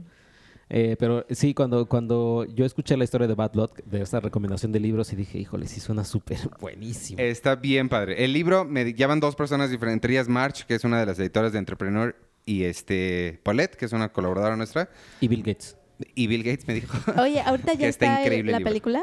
Ya, ya está en HBO, ya En está. HBO. Ah, qué cool. Ah, qué bueno que hablaste de ella. Sí. Es súper padre. ¿Cómo dices que se llama otra vez? The Invent- The Inventor. The Invent- The Inventor. Ah, yo, yo que también quiero inventar algo. Ah, Exacto, o sea, puedes más decir. Por eso Yo- te digo, yo digo una máquina del tiempo y ya. yo qué quiero. no te tengo que demostrar quiero. cómo funciona. No, ¿Sabes yo qué quiero? Yo quiero una pastilla que te la tomes en la mañana. No, quiero dos pastillas. Uno, una pastilla que a la hora de que pase por tu cuerpo vaya arreglando todo a- en su camino. Ok. Nanobots. Eso sí va a suceder. Los nanobots Sí van a te hacer, te vas a tomar una, una pastillita que tienen robotcitos adentro que van a nadar hacia tu corazón Ajá. Y, lo van a reparar. arreglar, reparar. Eso sí va a existir. No manches, ya es mi idea. Que me paguen regalías. Y la otra pastilla que yo quiero tomarme en las mañanas es toda es la pastilla que contenga todo lo que necesito, vitaminas, minerales, carbohidratos, para ya no tener que comer en todo el día. Y ya nada más te la tomas en la mañana, no te da hambre. Ese es el problema. El problema es que no te... Porque sí existen unas cosas que justo se llaman Soylent Green, igual que en las películas, que tienen todos los... Son galletitas que tienen todos los... No están hechos de personas, pero sí tienen todos los Qué horror que nutrientes. se llamen igual. Sí, oye. El problema es que no este... te- o sea, te sigue dando hambre. O sea, puedes comer esa galletita, pero... Exacto, que no te dé hambre, o sea, la pastilla te sacia el hambre y además te da todos los nutrientes y, Sí. y, y todo, pero todo lo que necesitas, así, para tu cabello, para tu piel, biotina, agua, no, agua también por si se te olvida tomar agua, que también te hidrate. Quiero eso. Sí, yo sí, estoy de acuerdo. Y y una que puedas no dormir. Y así aprovechar el tiempo al máximo. Y ropa que tenga como, como calefacción. O sea, Eso térmica. es- sí, eso sí debe existir. No, porque la ropa Sí, eso sí térmica nada más lo que hace... No, con una batería, seguro sí existe Sí. una, una lo que chamarra. hace, chamarras lo que hace que es se calientan. sí, Sí, seguro. ¿Y por qué la gente todavía Pues, tiene frío? Existen las mantas con eh, Las eléctricas. mantas, exacto, las mantas eléctricas. O sea, pero para erradicar el frío para siempre. Ya lo están, están haciendo un muy buen trabajo de erradicar el frío. Espérate unos 10 años. Están, la están haciendo súper bien ahorita con el Amazonas. ¿Ya viste cómo está? Mira. Ya no va a tener frío. Ay, qué horror. Está horrible esa noticia. Sí me estaba deprimiéndome en la mañana. Oye, este, bueno, además de, de Érase una vez, oh, ¿por qué le digo Érase una vez? Ah, porque así se debería llamar. A- además de Había una vez en Hollywood, esta semana se estrena Locos por la herencia. Sale, antes de que se, se burlen. que- no, Por no, el nombre. Sí, eh, sale mi amiga Naomi Romo, que ella protagonizó mi corto Three Shots, por si lo quieren ver. Ah. Este, sale La llegada del diablo, Ajá. que no sé qué es. Ayer Brenda, un- nuestra colaboradora, fue a un tour sobrenatural en una en- y le, le- le mostraron la película. Ah, qué, qué bueno. Eh, se estrena mi amigo Enzo, Ah, el del perrito. que es la del perrito con y Milo, Ventimiglia, eso es Milo un combo perfecto. Que dicen que consiguió ese papel después de una escena muy fuerte en This Is Us. This Oye, Is Us. es que DC SOS, ya estoy viendo, ¿sabes qué es lo peor de todo? Que no la estoy viendo cronológicamente, sino estoy nada más viendo... Pero esa está llena de spoilers porque hay gente muerta y algo así. Ya sé, pero como yo ya me sé la historia porque ya me la Mm. contaron, es que a mí no me, No. no me molestan los spoilers, amigos. Pues deberías molestarte tantito para entenderle. pues. No, justamente porque me contaron que su- cómo empieza y qué sucede y cómo te vas dando cuenta. Eso fue lo que me, me, me gustó, o sea, la quise ver. Pero verla. Bueno, también se estrena Morgue Maldita. Ah, tú viste Morgue Maldita porque aquí viene apuntado tu nombre. Así es. ¿Y sí o no? Eh, sí, es, ¿Sí? es cine de terror ¿Sí la brasileño. recomiendas? sí la recomiendo. Mira. Eh, En Macabro tienen también otra, otra brasileña. No recuerdo bien su nombre. Sí, pero o sea, digo, no es la mejor película de terror que he visto en mi vida, pero tiene por lo menos una escena que está bien ejecutada, o sea, que es- como un concepto interesante. manches, o sea, en, en cuestión de terror, pues, en cuestión de terror. Tiene la- por lo menos una escena que funciona. Tiene por lo menos, tiene por lo menos una línea un, de un diálogo actor que, sí "Va". se supo sus líneas. Eh, no, o sea, en, en sentido de una escena que sí me friqueó, o que Sí, sí, sí, sí. de miedo. O sea, tiene una, pues. y la historia no está nada mal. Trata de un eh, trabajador de una morgue que puede hablar con los muertos. Y básicamente los muertos les, le eh, confiesan cosas, pero él no puede revelar nada. Claro. Y entonces, al cuando pasa algo, él utiliza una información que le dan los muertos y entonces todos los muertos se van en su contra. Sí Eh, suena interesante. suena- está, está bien hecha, está bien, int- está interesante, está bien actuada. Eh, no da mucho miedo en general, o sea, por eso hice énfasis en que tiene una escena que es Sí. que sí da miedo y la en general la película Suspenso. no da tanto miedo, pero es una buena historia de suspenso y Ah, está pues qué bueno que pregunté porque resulta que sí está padre. Mira, vayan a ver Morgue Maldita. Morgue maldita. Y la última que se estrena de la semana es Diamantino, que ya hablamos de ella. Uy, Diamantino, vayan a ver. qué la del emoción. fútbol y los perritos. Los- ajá, el, el futbolista que solo puede meter eh, goles eh, cuando se imagina a cachorritos en nubes rosas. Sí, la verdad sí, la vendi- esa vez que hablamos de ella aquí, eh, la vendiste muy bien. Que es una burla más o menos a Cristiano Ronaldo. Sí, es como una crítica a la cultura de los ídolos, ya sabes. Sí. Pero, pero ya, pero él es este personaje, es, es como Mero Simpson, Ajá. Forrest Gump. O sea, como estos personajes súper buenos, súper inocentes, que es como, ah, que son tan buenos y tan ingenuos que son incorruptibles, como cuando Mero no lo pueden, no pueden hacerle brainwash porque en la película se distrajo. Así. Sí, sí, sí. Es como ese personaje. Diamantino es como él. Por ser tan ingenuo, no nadie lo puede corromper. Este, pues la semana pasada, entonces, ya- ya, ¿hace cuánto hablamos de Tarantino? De Tarantino, de Diamantino.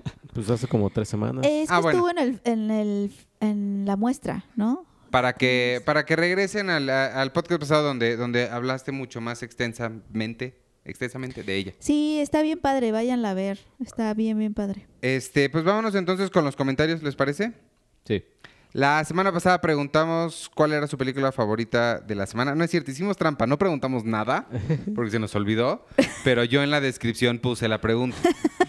Este, ¿cuál fue, cuál es su película favorita o la mejor película de 2019 en lo que va del año? Vayan pensando ustedes tres su respuesta porque no la Sí. hemos dado. Ok. En lo que leo la o sea, de- la mejor que he visto yo. Sí. Sí, claro. La que más me ha gustado. Sí. Ah, ok. Eh, Omar dice que, mira, las niñas bien. Damián Correa, debido a que en mi ciudad solo estrenan blockbusters, comedia, terror y animación, tendré que decir que How to Train Your Dragon 3 es la mejor película en lo que va del año. Néstor Soriano dice que Glass, soy de los pocos que sí les gustó el cierre de la trilogía Israel 177. Ericito dice, uy, sin pensarlo dos veces, mi película favorita del año y de la vida. Órale, Rocketman. Sorry, Endgame. Pennywise dice su película favorita en lo que va del año. El año ha estado medio flojo. Revisando mi letterboxd, checo que las mejores son Entrenando al Chimuelo 3, Alita, Shazam, Endgame y La Tormenta de los Cocodrilos, que es, ¿cómo se llama? Este, Crawl. la de Alexandria Ya. Lorenzo Valdés dice, primero, espero que todos tuvieran un buenísimo Día Nacional del Cine Mexicano. Para contestar la pregunta de la semana, mi película favorita en lo que va del año es Ni en Sueños. Seth Rogen siempre ha tenido un lugar especial en mi corazón gracias a su aparición graciosísima en un episodio de Amigos y Amantes. No sé cuál es Amigos y Amantes. Y Ni en Sueños es una comedia romántica muy única, chistosa y adorable. Eh, a mí también me gustó mucho eh, Long Shot, ¿no? Long Shot. El único comentario que te voy a hacer es, las cosas no pueden ser muy únicas, son únicas o no son únicas. Ay. pero entendimos. Bueno, por supuesto que se entiende, pero puedo ayudarle a, a hablar. No. Este, ¿ya pensaron cuál es su película favorita del año? Sí. Sí. ¿Cuál? Mi película favorita es un- del año es una película que Ah. vi en Cannes que se llama The Ah, Portrait of a Lady on Fire. Sí, cierto. Ahora una que sí se ha estrenado. Ah, Diamantino Porque puede de- ser una nada más aclaro que dentro de tus estándares, tus estándares, no los míos, tus estándares de lo del año, no podrías ponerla porque no se estrenaba en México. Por eso te pregunté la- de las que haya visto yo y me dijiste sí y ahorita estás cambiando las reglas. Ah, Está perdón. bien. Perdón, bueno, de las que haya visto O sea, Sergio. dite eso a ti mismo cuando digas las reglas. bueno, ¿cuál es tu favorita? Este, bueno, la cama, de, la camarista me gusta un montón. ok. Este, la- las niñas bien también. Booksmart. Esas tres. Tú, Sebas. Uy, todas dirigidas por mujeres. Yo, ¡Pum! yo justo Booksmart es mi favorita. eh, largometraje. Hago la aclaración de largometraje porque Ah, ¿por lo qué? que más me ha gustado a mí que he visto en el año es Anima de Paul Thomas Anderson. Oh, que está en wow. Netflix, que es un cortometraje Es de de, Radio sí. Dead, ¿no? 15 minutos. Yo no la he Tom visto, hay que York. verla. Está bien padre, sí, vean. No, es, que, es que yo, Paul Thomas Anderson, cuando ya hace cosas de música y, no, la- y no son con Fiona Apple, Pero tú Sí, amas no a. Paul Thomas Sí, Anderson. sí lo amo, pero, pero lo que hace con música... No lo amas tanto. No, sí, no tanto. Tú fuiste mega fan del Hilo Fantasma, ¿no? Sí, cómo no. Eh, yo, ¿Tú? yo la mía sería, eh, sí ha sido medio flojón el año, probablemente no sé si está entre Glass o Oz de Jordan Peele. O sea, siento ¿Glass que sí fue este año? en enero. Sí, Ah, ¿por qué? apenitas. Parece que Apenitas. fue hace un montón. Sí, eh, y ya, o sea, me, fal- me falta por ver, por ver, creo que Joker puede ser. Sí, no eh, muchas así que, que, que vengan. Si en Morelia pasan todas las ganadoras de Cannes, pues ahí. Oye, eh, estoy leyendo Goldfinch porque el 27 de septiembre se estrena Goldfinch. que- El jilguero. El Jilguero, se lo, Nicole Kidman y Ansel Elgort o alguien. Está, está buenísimo el libro, se los recomiendo muchísimo, pero odio tanto al amigo del personaje principal. No importa, nada más tiene ganas de decir eso porque es otra de las que ahí viene. Este, mm, las mías son, bueno, eh, es una, voy a- un, un- ¿cómo se llama? Un empate entre dos, Booksmart y See You Yesterday, la de Spike Lee, que es para Netflix. Ay, sí, es Esa- cierto. esas dos creo que han sido mis Esas- favoritas de- de- del año. ¡Oh, no! ¡The Farewell! The Farewell también. Ah, otra de Otra mujer. de mujeres. Oye, y aquí tengo rápido de YouTube los comentarios. Eh, saludos a Omar Círigo.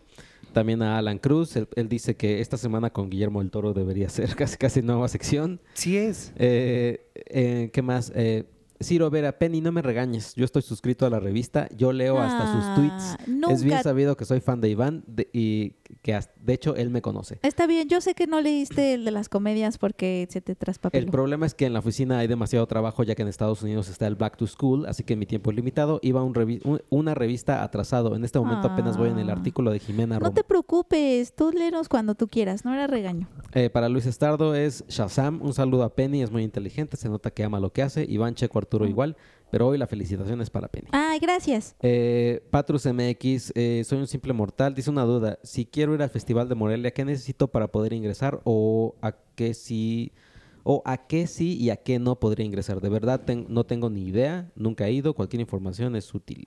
No, pues este, a, más o menos como un mes antes, como me parece que como un mes antes o tres semanas antes, eh, salen los boletos de las funciones a la venta en. Cinépolis. Sí. Entonces nada más es estar muy al pendiente. O sea, obviamente tendrías que trasladarte a Morelia y, y tú hacer como tus arreglos de viaje, pero... O sea, tú puedes comprar los boletos de las funciones, este, están abiertos al público, cuestan, pero, pero hay una preventa y no te esperes, o sea, el tip más grande Eso. es no te esperes a llegar allá a comprarlos, Sí se acaban. porque se acaban. Entonces tienes que estar al pendiente de las redes de Morelia FICOM, Festival Internacional de Cine Morelia, porque en redes sociales es cuando anuncian, cuando así de a partir de ahorita ya salen los boletos y te ponen el- la liga, entras, que es, es un apartado como especial dentro del, del el sitio del festival. La liga te manda ahí para que empieces a escoger boletos y a comprarlos este, con an- anticipadamente. Sí, sí, sí hazlo en cuanto salga porque sí se acaban y se acaban bastante Se acaban rápido. ese día. Entonces, lo que sí, el, el, el hotel, estancia, eso, sí consigues. O sea, sí se llena mucho el festival, el centro, pero no es problema encontrar alojamiento. Este, Sí, nosotros entonces- lo hemos hecho. Sí, incluso. exacto. Yo, yo, yo incluso en la misma semana del festival he encontrado espacio. Entonces, sí, este... eh, De eso no, no te preocupes, pero sí hazlo con tiempo porque entre más tiempo haces, pues más puedes ahorrar. Eh, eh, Tainoco Rivera dice, sin duda, eh, Godzilla King of Monsters es su película favorita. Y dice, creo que ya lo comenté más tarde, pero me gustaría una felicitación especial por mi cumpleaños, que de hecho mi autorregalo fue Oh. la revista de agosto, por fin tiene una sección de anime. Ay, Ah, qué bueno. Y recomiéndala con tus amigos de anime. Felicidades. Eh, Cumpleaños. A Juanjo Ay, también. muchas felicidades por tu cumpleaños. Mm, dice, desde el perfeccionismo de Iván, dice, me encanta el, po- el podcast, desde el perfeccionismo de Iván, lo cuadrado de Arturo, es broma. Mi película favorita es Oz también, y dice, aunque presiento que It Chapter 2 será la que se quede con el título. Y quisiera mencionar dos películas que en lo personal me sorprendieron, no son perfectas, que son Escape Room y A Dos Metros de Ti. Saludos a todos. Oye, A Dos Metros de Ti sí la sufrí demasiado. Eh, Yael Melgoza dice, malditos, no leyeron mi comentario. Pero es los, culpa de Checo. pero los quiero y disfruto mucho escucharlos. Es que luego ya comentan cuando ya grabamos el podcast. Ah. Eh, son una inspiración para mi Penny. Necesitamos un podcast de ti. Eh, sí, esto, esto me, me- me- me confundió. Necesitamos un podcast de ti con Jenny, hablando de, cu- de cultura pop o algo así. ¿Quién es Jenny? Yo creo que, yo- no sé si se está burlando del café que una vez pedí que era Jenny, o qué decía. Ah, decía Ah. Benny. Benny. ¿Quién O es Jenny? Mabel. Que piensen que Mabel se llame Jenny. no Ah, a lo mejor, pero uno con Mabel sí estaría padre. Sí. Eh, sus películas favoritas son Rocketman, Booksmart, Oz, Dolor y Gloria. Y para hacer enoja- enojar a Iván, The Favorite, que se estrenó en México en febrero. Ah, ¿a poco fue este año? Es que tengo que volver a revisar los estrenos. Melissa Paola dice Rocketman, sin duda. Saludos, chicos, me encanta escucharlos. Irving Neto, eh, creo que lo hizo otra vez. Irving Nieto, Checo, pronunciaste mal mi nombre. Ahora sé lo que sientes cuando confundían tu voz con la de Arturo. Jejeje. Oz me encantó, pero lo también... volviste a hacer. Oz me encantó, pero también La Camarista, aunque no sé si cuenta porque es del año pasado y se estrenó este año. Es Y muy confuso. Es, es- es como entrar en un loophole eterno. Sí, sí, sí. Eh, Dulce Cadáver dice, hola, unos amigos y yo tenemos un programa de radio llamado Turmalina, dedicado a soundtracks y scores. Estamos todos los sábados de 5 a 6 en 90.9 y nos encantaría tenerlos como invitados. También tenemos todos los episodios en Apple Podcast y aquí. Y manda su liga. Saludos a Turmalina y a Dulce Cadáver. Eh, Sandra Pineda, espero que el evento en Morelia sea antes del miércoles porque ese día me regreso. Iván, qué padre que andas en Italia. Yo hace años estuve de intercambio en Florencia y cada que puedo vuelvo. Eh, bueno, hay que decir que vamos a estar en Morelia. Sí, vamos a no estar- lo habíamos dicho. Ah, ¿no? Ah, el podcast, sí, cierto. Vamos a tener un podcast en vivo en Morelia. Este, todavía no sabemos la fecha ni lugar, pero estamos trabajando muy de la mano con, con el festival para ver cuál es el, el mejor lugar y momento para hacerlo. Pero este, si tienen chance de ir, sí estaría padre que fueran y vayan haciendo sus planes para vernos, eh, grabar allá, quizá con invitados especiales, eso no sé. Pero, pero sí vamos a estar allá este, grabando. Eh, dice Lalo Man PSP, mi película favorita es Endgame, que ya la quiere en Blu-ray. Dice, yo también quiero camisa de Cine Premier que diga Arthur. Eh, yo soy de los que seguirán molestando a Arturo hasta que retome el podcast de Friends. Aunque ya dijo que 22 o 29 queremos acciones, no palabras. No, sí, ya está, ya está en eso. Este, antorcha y rastrillo de jardín en mano. Saludos desde Nicaragua. Eh, Omar Bernabé. Hola, mi película favorita es... eh, ah, está entre Utoya, eh, Burning, Booksmart y Mid-90s. Nunca vi Utoya. Uh, Tengo que ver Utoya. ¿Y qué pasó con el podcast de Penny con Mabel? Que yo creo que sí están pensando que es Jenny Mabel. Ah, este, ahorita, cuando, sí, es que todavía no tengo tiempo de organizarlo, pero sí. ¿Se pelearon? No, nunca. Porque le dijo Jenny. Le Jenny. Le puedes poner Maveni. No, más bien necesito tiempo. Eh, Mauricio, Mauricio Cruz, hola amigos de Cine Premier. Nunca me había atrevido a mandarles un mensaje, pero esta es la ocasión. Respecto de la pregunta de la semana, Rocketman, quería contarles que solía escuchar este podcast con alguien muy especial. Desde que nos separamos me cuesta un poco de trabajo oírlos sin Oh. recordarla y pues duele un poco. Pero últimamente han hecho que los han hecho con lo que platican que se me olvide y pueda escucharlos con más pasión. Tanto que me atreví también a pagar la suscripción anual de la revista en línea y está increíble. Qué Solo bueno. una queja. A veces los textos vienen incompletos, o sea, les faltan palabras y no sé si es mi celular o la revista. Ya, eh, yo leí Mm. ese, ese comentario hace unos días. Fui a investigar, inicié una. Ahí sí, abrí una carpeta de Una investigación pesquisa. para. Este. No, eh, sí, es tu celular. sí, este. Oh. che- Checamos todo y revisamos todo. Algo, debe, algo debes estar ab- abriendo chistoso o mal, o se está bajando mal, pero es tu aparato en específico porque. Lo, res- lo revisamos y lo probamos y sí, no, no, no hay ningún problema con los... Ahorita que dices, ha- ha- has de hacer algo chistoso con tu celular, ya me imagino al celular riéndose. Así, picarle picar- picarle y el celular... Oye, oye, lo que dijo eso de, es horrible eso de compartir cosas con tus novios y luego ya no puedes seguir haciendo las mismas cosas porque como que medio se lo apropiaron. No, no te dejes. Yo desde que No. me divorcié ya no como lasaña porque nos Ah. gustaba a los dos. no. No, no es cierto. No, es que sí ya pasa, sí Ya pasa no que te recuerda a esa persona y lo dejas de hacer un rato porque te duele, pero no, apropiatelo. Y dice- Nuevamente, es tuyo. Dice, sin más que agregar, le, le agradezco a Arturo por hacerme reír con sus comentarios tipo ventaneando, a Penny por ser súper acertada con sus comentarios, aparte de que es muy inteligente y lo hace muy bien, a Iván porque me identifico mucho con él y siento que no estoy solo en el mundo, y Checo por Hijos del Averno, que debería tener un especial de cómo superar a tu ex, ah, es muy bueno, y su timing perfecto para hacer chistes. Sin más que agregar, los amo y mucho, los amo mucho y mucho, y espero que lean mi comentario. Ah, y la playera que, que definitivamente es la de Penny y su monóculo. Para quien no sepa por qué están pregunta y pregunta de playeras, les pedimos este, ideas que les gustaría ver en diseños porque estamos a punto de abrir una tienda. De hecho, ya pueden entrar, está en elcolecto con doble L punto com, elcolecto.com. Ya pueden entrar y ya pueden comprar cosas, nada más que ahorita hay bien poquitas. Vamos a, a la tienda, se llama Red Panda. Pero es una cosa que estamos haciendo en asociación con el Colecto, que es mi amigo Víctor. Este, Oye, entonces, hay por que, eso, hay que crearle un jingle. Red Panda. O algo por, así. por eso está ah, este, alojada en el, en el servidor de, de elcolecto.com, pero la tienda se llama Red Panda. Y vamos a vender, además de coleccionables y figuras y juguetes y juegos y cosas, eh, pues lo que le llaman merch. De alguna gente dice swag, pero eso está equivocado porque swag significa sí, stuff claro. we all get y no, no todos la van a tener porque solo quien pague. Este merch de Cine Premier. Entonces estoy preguntando qué, qué diseños, qué cosas les gustaría que trajeran las playeras y Se puede gorras. llamar swag, swag stuff we all get with money. Eh, eh, Pero stuff we all get with money es todo. Eh, Pancho Cadena dice, no es spoiler que cuenten exactamente las escenas de las películas porque ustedes las ven antes que nosotros. Deberían de dejar al final los spoilers. Saludos.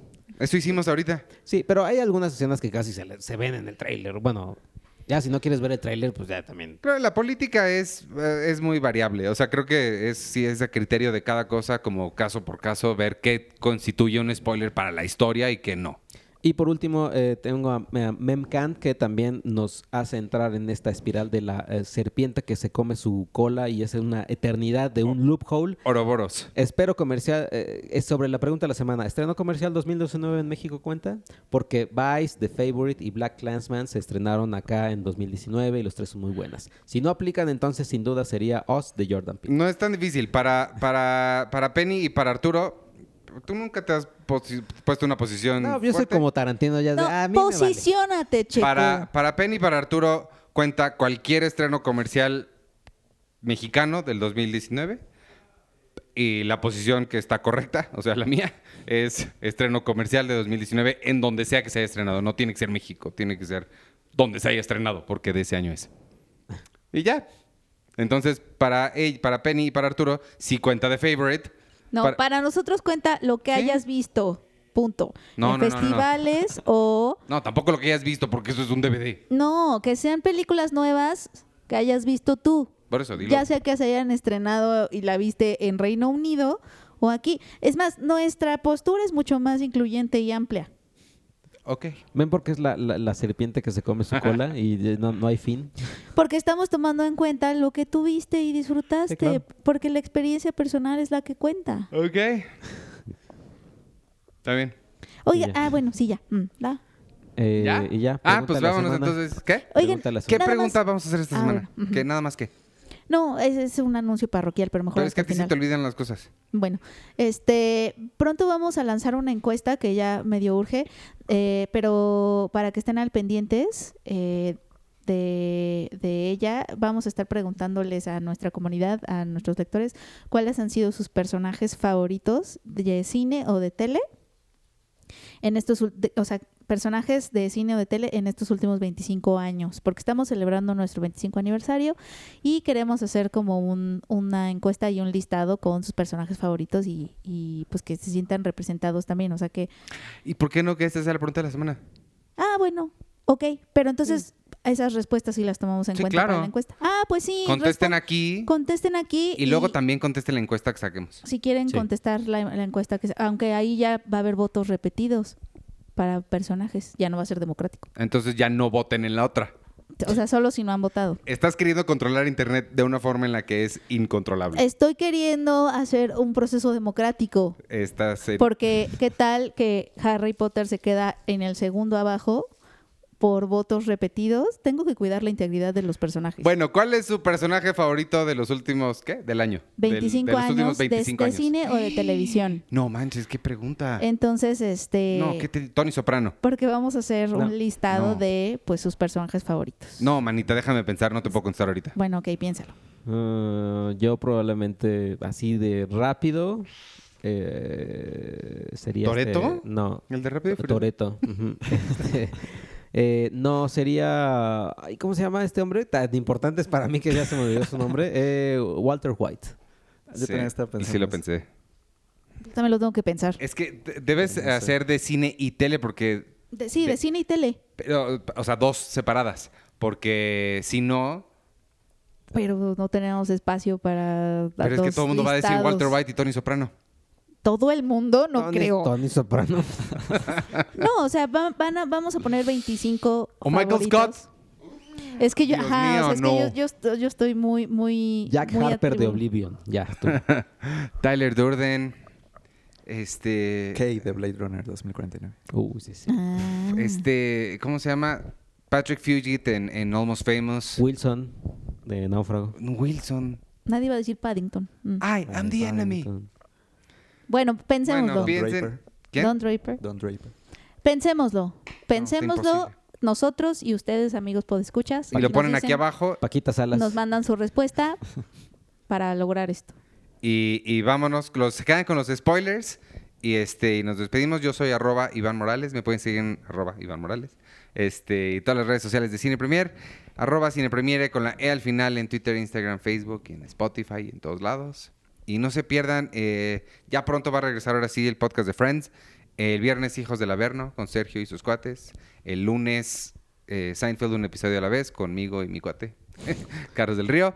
Este, y ya. Y despídense ustedes. Eh, yo soy arroba Checoche. Un saludo a Arturo, que, que no dijimos, él está en una misión Está en una misión. en, en Nicaragua. Uf. No, no, está...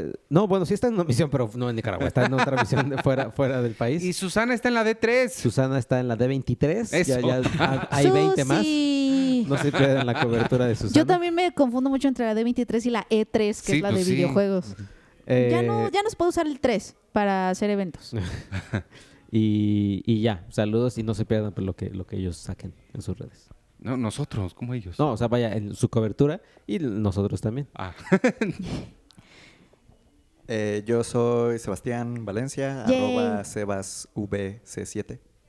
En Híjole. Twitter y en Instagram. Siempre que lo digo, siempre Había, había, dice, había otros, había otros Sebas. VC. Había- O sea, seis, había seis. Creo, creo que este, este tú- chiste lo hacemos siempre que salgo y ojalá lo sigamos haciendo. ven, ven más seguido, Sebas. Sí, gracias. Este, yo soy arroba Penny Oliva. Sí hay que hacer un jingle para Red Panda. Para Red Panda. Creo que te, te- tienes que hacerlo como muy K-pop. Sí, es como más, claro, K-pop. Como, como ¿Cómo es el tin, ¿Qué cantaban las...? Como las niñas panda de, de, De Sing. de Sing. Pero ¿cómo hay se que llama? verlo. Ah, sí, es increíble. Bueno, vámonos. Se quedan con los spoilers y de una vez en México, de una vez de Hollywood. Y ya, adiós. Anoche usted fue la alegría de la fiesta. Hoy, ah, hoy toda la mañana ha sentido que la cabeza le explota y casi no quiere acordarse de su éxito de anoche. Para estos casos, usted sabe que un gin tonic refresca, reanima y compone rápidamente. Gin tonic, preparado con Quaina Canada Dry, lo dejará como nuevo.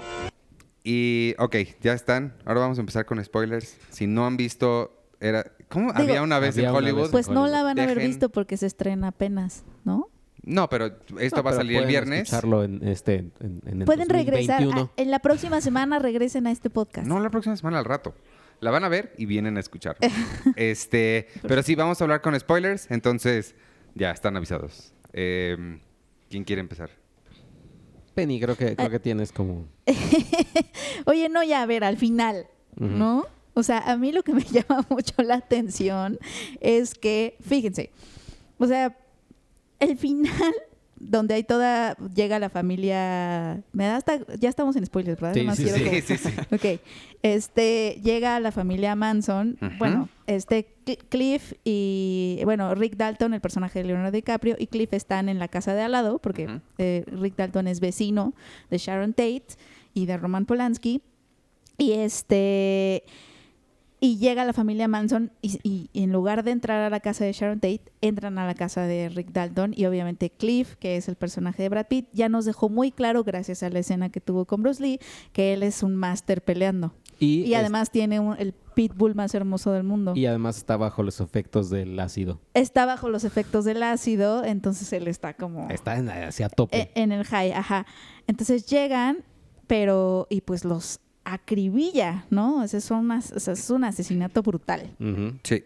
Este, y es aquí donde me llama mucho la atención que para generar esa catarsis que estaba buscando la película un poco parecida a cuando eh, Shoshana, sí es Shoshana, Sí. Eh, mata a Hitler, este, nosotros ya ahorita sabemos que los nazis son malos porque todo lo que hicieron, pero ahí en, eh, cuando estás viendo cómo, o sea, deshace las cabezas de las chicas, todavía se supone que los personajes todavía no saben que ellos iban a matar a Sharon Tate. O sea, todavía no, todavía no hacen lo que ahorita ya reprobamos así a grado de que mátenlos. Entonces, o sea, a mí sí me choqueó un poco esa, esa escena. O sea, sí me choqueó en el sentido de que sí me sentí un poquito incómoda. Sí. O sea, sí me sentí un poquito incómoda viendo a, porque obviamente es un chavo y dos chicas, este, con cuchillos, etcétera, pero no es como que Cliff se defienda nada más, o sea, sí, deshace las cabezas. Hay un momento en donde la- una de las chava, una de las chavas sale como a la alberca gritando, ya, o sea, en ningún momento ataca a Rick Dalton, o sea, ella salió gritando ya así deshecha en su cuerpo y Rick Dalton por alguna razón va por un lanzallamas y regresa y la Por quema el cuando lanzallamas. Ajá, por el lanzallamas y, y regresa y la quema así, o sea, Ese, o sea, sí, sí, hay, o sea, sí hay partes en las que sí dije, o sea, no siento lo mismo a cuando, ay, qué padre, matemos a Hitler. O sea, sí es muy violenta, es muy violento con dos personajes femeninos que, ok, sabemos que Tarantino es violento con, con ambos sexos, ¿no? Y pone a sus personajes, tanto hombres como mujeres, a hacer lo que a él considera que es cool. O sea, es muy democrático en ese asunto. Pero sí, o sea, sí, sí, sí impacta, porque no la estamos viendo en un vacío, ¿sabes? No, no estamos viendo esa película en un vacío social. O sea, sí, sí lo estamos viendo desde un momento, desde un. O sea, sí, a mí, sí, no, no, no pude, no, no, no, no pude evitar incomodarme tantito. Para mí, el, el- el problema principal que yo tuve con eso, comparando con, con Bastardos sin Gloria, es que, y, y es a lo que decía hace rato, que me parece que los problemas que tengo con la película son problemas narrativos, como desde un punto de vista de, guion, de armar una trama, es que matar a Hitler importa en Bastardos sin Gloria, no, no únicamente porque es quien es.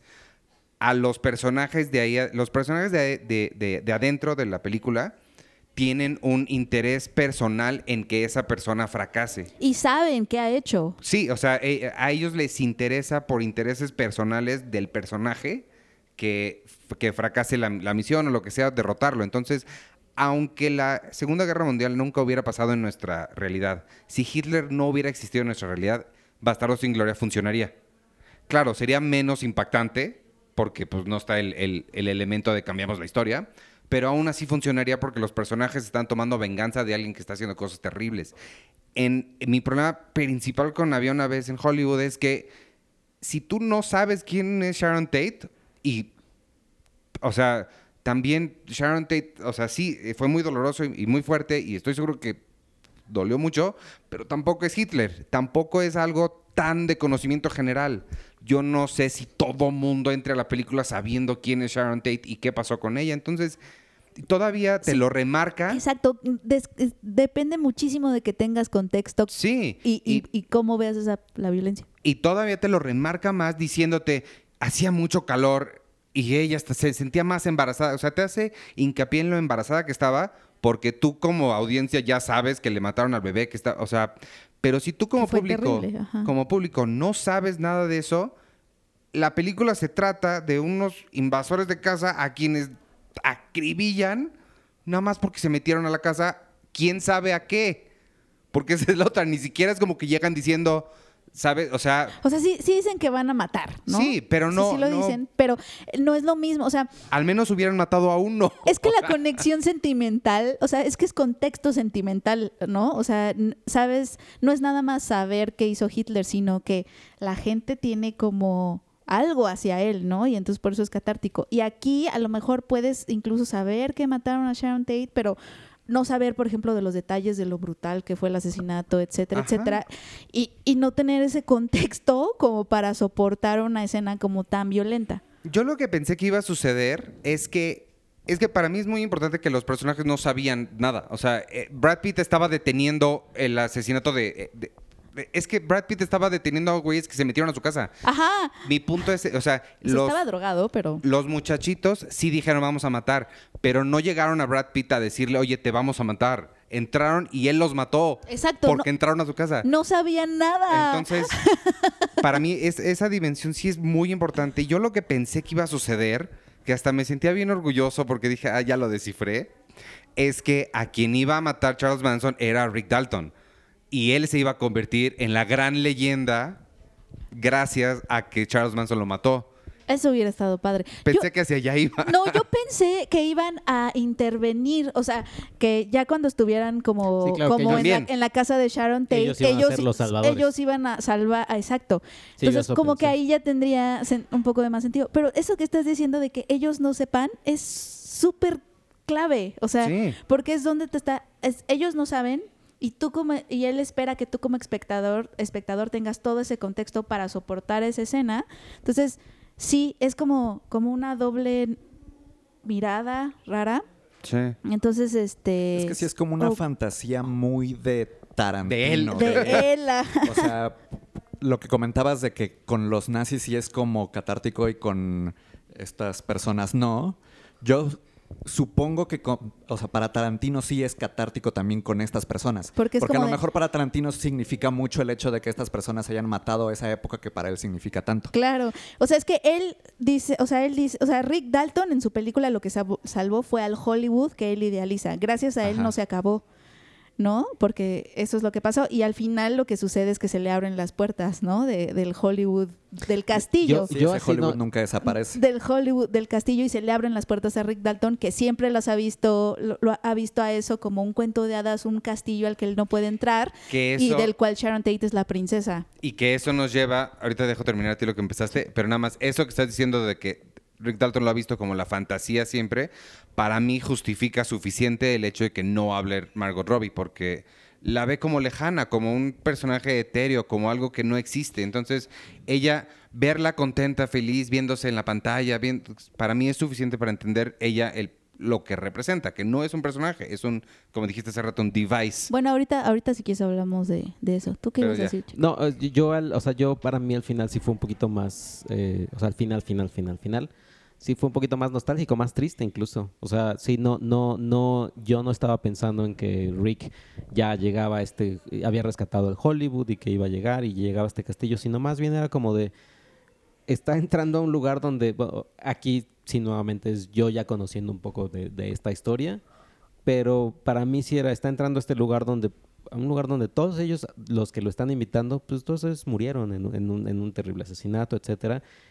Y es una especie de, pues ven, o sea, tú también estás ya muerto, o sea, de tu carrera o lo que sea, estás ya entrando aquí y sobre todo lo, la música, porque no acaba ni ni como con Django que acaba con una canción un poquito más, más, más arriba o con Glorious Busters que acaba también muy arriba la canción. La canción que, que tocan en, en, en Once Upon a Time es súper melancólica, súper nostálgica, como de un sueño que es triste. O sea, y a mí, o sea, sí acabó, no acabé llorando en nada, pero sí acabó.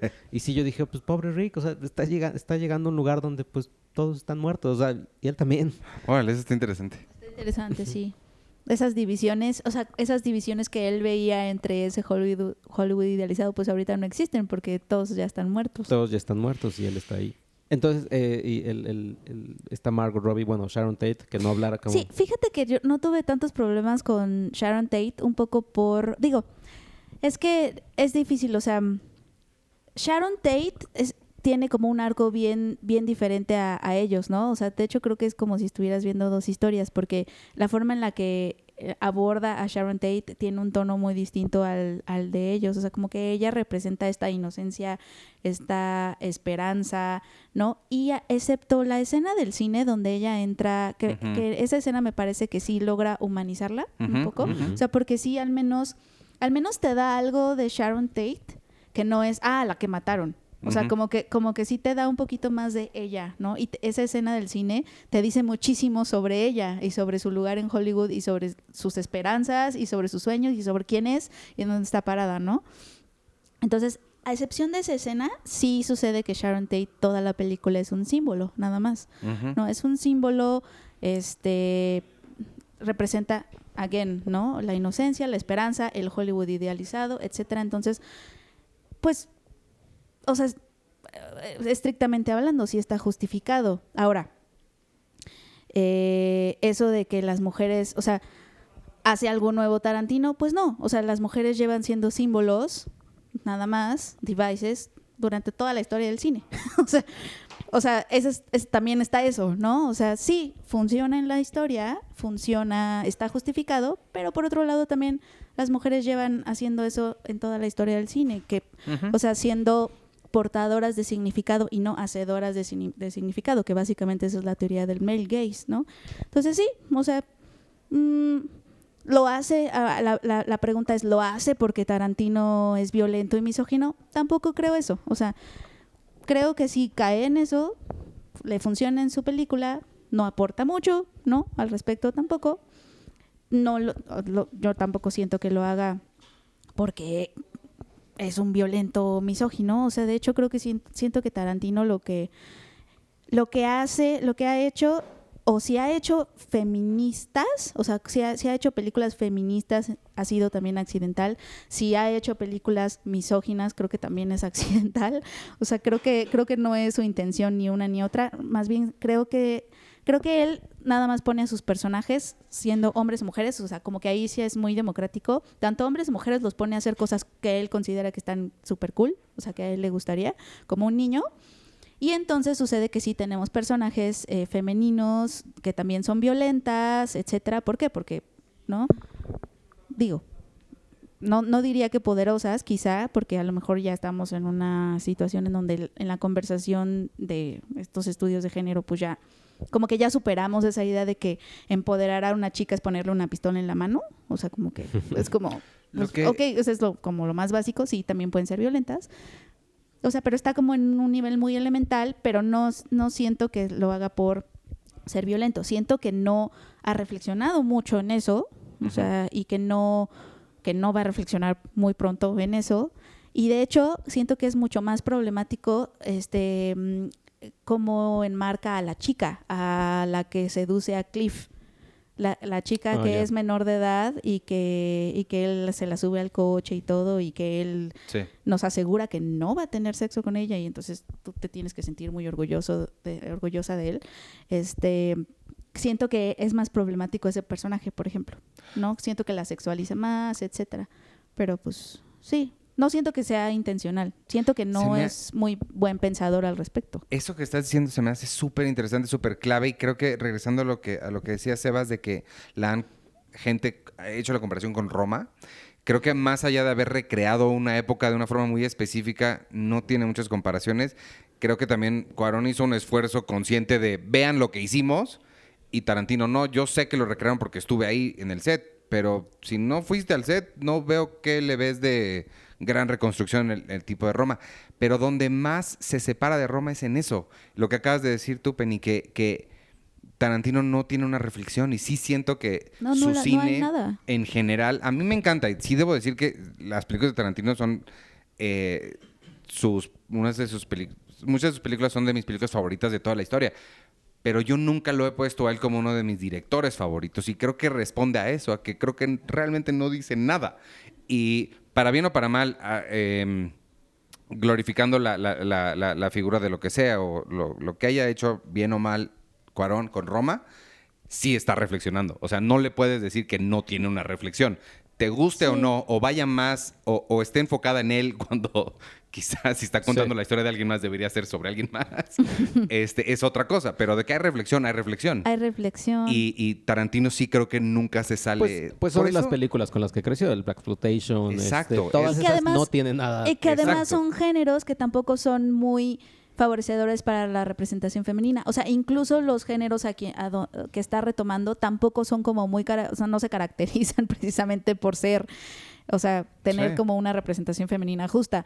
Entonces, también siento que más bien él no está reflexionando, o sea, está haciendo lo que le gusta y lo que es cool, y entonces accidentalmente tiene a personajes con los que las mujeres han dicho sí, o sea, que han tenido como momentos triunfales y que como mujer también son catárticos, como en Death Proof, a pesar de que en Death Proof haya, haya al principio de la película muchísima violencia, pero Digo, ¿no? También tiene momentos, estos momentos muy catárticos, poder, que son poderosos, no tanto porque sean feministas, sino porque son triunfales. O sea, pone a sus personajes femeninos en situaciones triunfales y entonces eso, hay, hay gente que puede decir, ah, eso es feminista, o hay gente que diga, no, no, siento que yo no creo que, que Tarantino tenga personajes feministas, creo que más bien es como un accidente y están haciendo cosas cool y eso sí, él es muy democrático, pone a hombres y a mujeres a hacer cosas cool. Pero hasta ahí lo, hasta ahí llegaría, ¿sabes? No, no me atrevería a decir que tiene personajes feministas o películas feministas, tampoco me atrevería a decir lo contrario, que tiene películas misóginas, sino que simplemente él está haciendo cosas cool. Estaría padre que, que, que reflexionara más en sus imágenes, pero tampoco siento que lo vaya a hacer. ¿Y eso qué significa? No significa que tengas que ir a quemar tus discos, tus películas de Tarantino, no, simplemente como pues reflexionar en, en, en lo que está, en lo que Tarantino está poniendo en pantalla, por qué lo está poniendo en pantalla, y, y sí, o sea, Sharon Tate no habla por una razón, y, pero por el otro lado, tampoco está aportando mucho, ¿no? Es lo que todo el mundo ha hecho siempre con las mujeres, es ponerlas como símbolos. Eso es, eso tal cual No. es el male gaze. O que también esté, esté dándole un espacio así a, a- a la comunidad negra eh, con, con Django, porque es así poder negro. Pues no, o sea, básicamente eh, Django, pues es, o sea, Pues es da que- la casualidad que es negro, pero pues, No, en sí pues, es violento y violento. Es una punto. historia de venganza. Es una Él- historia de venganza. sí, él cuenta puras Sí. historias de venganza. ¿Y quién se va a vengar de los, de los dueños de esclavos? Pues, pues tiene que ser un esclavo. O sea, sí, exacto. Es, sus películas son sobre personas que, o sea, que en una situación en desventaja retoman el poder. Y Pero esa, en y esta esa no lo hace. parte está, está, pues un poco, bueno, un poco sí, porque están retomando el poder de asesinos. O sea, es, es un poco. Están retomando esa época que él es lo que ve perdida. Sí. Es que yo, ese, ese es como mi punto con hacer la comparación con Roma. No tanto de que él haga una reflexión como la que hace Cuarón con Roma, sino de que su objetivo es nada más plasmar este momento que para él es impo- importante. Sí, Y la reflexión que él hace sobre eso es. No, no es como en Roma de que Cuarón sí se mete más a explorar su familia y no se clava nada más en la época y en el lugar. Tarantino sí nada más se queda en la época y en el lugar. O sea, para Tarantino lo importante de esta época y de este lugar es eso, solamente la Eso. época y el Sí. lugar. Y entonces el final de Once Upon a Time in Hollywood es solamente sobre eso, realmente. Eh, por eso es que a lo mejor siento esta como diferencia con, con Roma, porque Roma es más profunda en su reflexión. totalmente. Sí, incluso Roma tiene momentitos como cuando ves el halconazo. Si tú eres un, un- un chavito o alguien de otro país que no tiene idea qué es el halconazo, lo sientes. O sea, te es algo que, que dices, sin nada más, aunque no sepas nada, es la protagonista, le están poniendo una pistola enfrente. Ya sientes algo. Mientras que aquí, todo lo que sucede, si no sabes lo. O sea, si a los personajes siento que no, no, no los involucra en la narrativa de lo que está recreando. Pero sí tiene como, pero sí tiene como principios similares con Roma. De hecho, él lo ha dicho. Él ha dicho que mientras Alfonso Cuarón tiene Roma y al México de los 70, yo tenía Los Ángeles de los 60. Sí, o o sea, que- es una película que se nota que él hizo para él, o sea, que Tarantino hizo para, para sí mismo. Y Cuarón, aunque tal vez hizo lo mismo, sí se preocupa por darte todos estos momentos que también te pueden impactar si no conoces lo que pasó en esa época.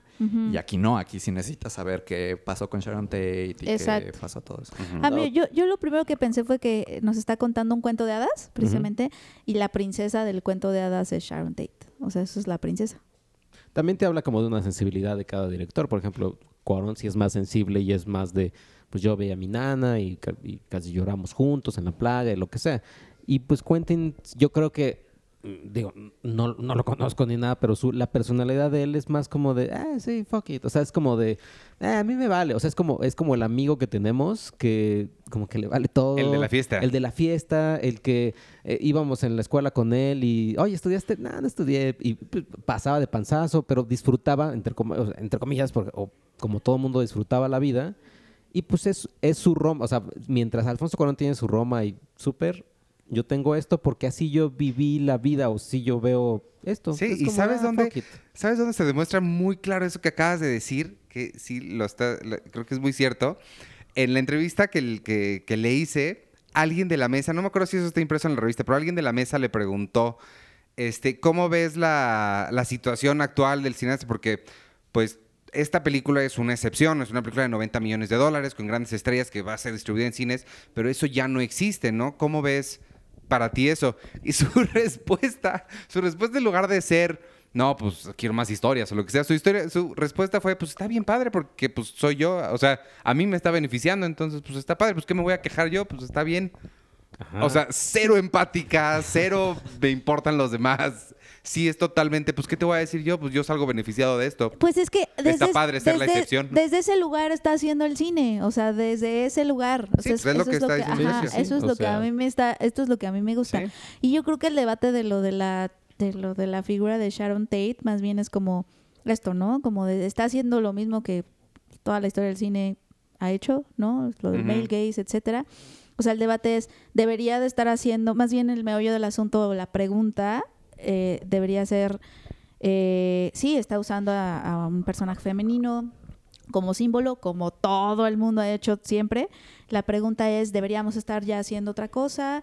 ¿Deberíamos exigirle que haga otra cosa? Es ahí donde está el debate. No estoy, no estoy diciendo que, Sí, sí, que- sí. que nos pongamos ahorita como, porque creo que es un debate amplísimo que, que, que además abarca ya cosas como el cine tiene que estar comprometido con su tiempo o no, porque es arte, etcétera. O sea, siento que es un debate gigantesco, pero más bien el- la pregunta está ahí. No lo sé, la respuesta no la sé, ¿no? Pero, pero creo que la pregunta es, deberíamos de estar ya, eh, deberíamos ya de estar superando eso, deberíamos exigirle a, a- a los cineastas que superen eso. Eh, Pues no sé, o sea, ahí es justo, esa es justo la pregunta. No tanto si, no tanto si Sharon Tate está empoderadísima en la película, porque me parece que Sí, no. sí, sí. O sea, creo que ahí, o sea, ¿no? O si, o si, no sé. Pero es que sí, es que no, na- nada. Sharon Tate es solo un personaje por. Va a sonar raro lo que digo, pero es solamente es un personaje porque Tarantino quería que fuera un personaje, pero su historia no requería que estuviera ahí. O sea, podría suceder la película sin Sharon Tate. Oye, Y ya. y tengo Sí, una porque- pregunta como medio de chisme. o sea, ¿creen que, ¿creen que la visión de Tarantino cambie ahora que va a tener un bebé? Pues es que ya nada más le queda una película. No, no Creo sé. que no nos vamos a dar cuenta. No quién- pero ¿qué tal que si dice, ay, no, pero por ti... eh, Es eh, posible. Por ti, Giovanna, voy a hacer... ¿Qué tal que Cinco sí- más. ¿Qué tal cinco que tiene más. una hija? Voy a hacer una película, mi última película animada. Para niños. Para niños. Es posible. No, no, no me sorprendería tanto. Que Sí, se llama mucha, The, The Little Bastards. Angry Birds 3. Angry Birds 3. mucha gente cambia mucho cuando tiene hijos. O sea, ah, exacto. es la respuesta que, que se siempre. más empático. o no sé. esperemos, Sí. esperemos que tenga una hija. Muchos actores han dado esa respuesta siempre. de, ¿Por qué decidiste hacer por fin una de cómics? Pues para que mis hijos puedan ver. O sea, Ah. es posible que por la hija o el hijo que tenga. Sí, porque obviamente el niño va a ir creciendo. Ok, quién sabe. O sea, capaz si Quentin Tarantino dice, no, yo vi este. Claro, también va a ser Siete- hijo de Quentin Tarantino. o Yo sea vi que- Siete Samurai. Yo vi la de los Siete Samurai a los ocho. Vi Rashomon a los diez. O sea, Sí, a Ay, le va a poner todas las películas del mundo. Sí, va a ser el niño más, el bebé más cinéfilo. Pero, pero ¿qué, qué le va a poner? o sea, puras violentas así de. Sí, no. O sea, va a estar interesante. Creo que más- me da mucho morbo saber qué va a pasar. sí, a, a mí también. Este, bueno, pues algo más de spoilers que quieran tocar o ya nos vamos. No sé. no- Eh, pues No sé. no hemos tocado el tema de también la polémica de si Cliff Booth mató a su esposa. Ah, ¿no? claro. Ay, ¿eso Oye, qué? eso es un. No, sí, Eso- es un muy buen un- dato un porque. muy ¿Sabes por qué? Porque. eh, es- eh, ahí. También es un medio flashback que él recuerda, bla, bla, bla, bla, bla. O sea, porque también le da un poco de meaning al final, Sí. porque igual, lo mismo, está acribillando a dos mujeres y estamos viendo a un, a un tipo que, ay, qué gusto nos está dando que esté, pues, supongo, matando asesinas. Digo, te- que, que te digo que tengo mis reservas ahí. Y además mató a su esposa, o sea, como que sí le da una, una, una oscuridad, que no sabemos si sí o no, porque, de nuevo, no sabemos si los flashbacks son como él lo, se lo imagina, como le hubiera gustado que Sí, hubiera además- pasado. Además, como- nunca ves si realmente la mató o no. No. Y eso se me hace interesante porque creo que si tú interpretas que sí la mató, interpretas el final de una forma. y Si Exacto. interpretas que no la mató, lo Lo interpretas de otra. interpretas de Híjole, otra, No sí. sé, a mí, a mí la verdad, por eso te dije eso que, no les voy a mentir, a mí se me hizo la versión buena, o sea, la versión de calidad hecha de arte, como, pero la versión buena de In the Room, cuando la mamá dice, I have breast cancer. y luego no vuelve a regresar, así se me hizo. Sí. Como un Sí. plot point que... No, pero ¿Para qué me diste eso? Sí, sí siguen mencionando uh, en la misma pelea de Bruce pero no- Lee el no hecho se me de que hizo- él mató a su esposa. O sea, No, es como a, este a mí sí, a mí sí, a que mí sí se no me tabú, quedó, marca que a mí sí él. se me quedó y me acordé de él en el final porque dije, a ver, estoy viendo a un héroe eh, salvando a Sharon Tate que él no sabía, o sea, es, es ahí donde me empezó a hacer ruido, aunque él no sabía que está salvando a Sharon Tate, pero, pero para mí es como, para mi espectador de- tiene que ser como este héroe que me está dando esa catarsis, aunque él no sepa que me está dando esa catarsis, porque él lo está haciendo porque, no sé, Sí, porque puede ser violento y porque mató a su esposa, o sea, sí modifica un poco Modifica esa la forma en la que tú ves a Cliff Booth, porque si no mató a su esposa, entonces el hecho de que salve a Sharon Tate es como una especie de redención de Cliff Booth, Ajá. ¿no? De que todo el mundo cree que mató a su esposa y en realidad no lo hizo, y entonces Ajá. qué bueno que al final salvó a Sharon Tate. Sí, a y si sí mató a su esposa, entonces es como muy friqueante el hecho de que Sí. esté haciendo eso con las Porque además te acuerdas de, de eso cuando está agarrando la cabeza de la chava y la, Y está, la está estrellando, estrellando. Mil veces con el... O sea, sí, exacto, exacto, ahí hay un punto, sí, totalmente. Eso se me hace muy interesante. Gracias por película. traerlo, sí, eso también. Te digo que los flashbacks no saben, y, y si crees eso, o sea, si crees que sí pasó, entonces Bruce Lee también es un ridículo. Ajá, O sea, como que sí están conectados la forma en que recuerda o no, o... Sí. A mí no me gustó eso.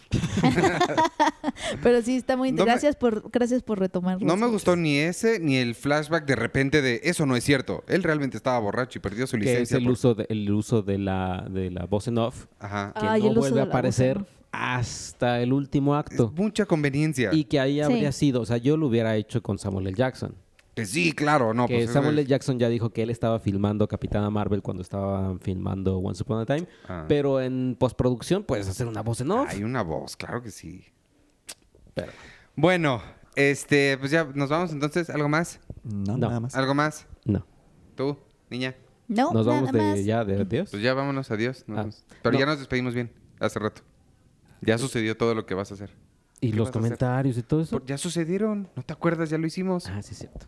Ahorita ya nos vamos. Bye. Bye. Bye.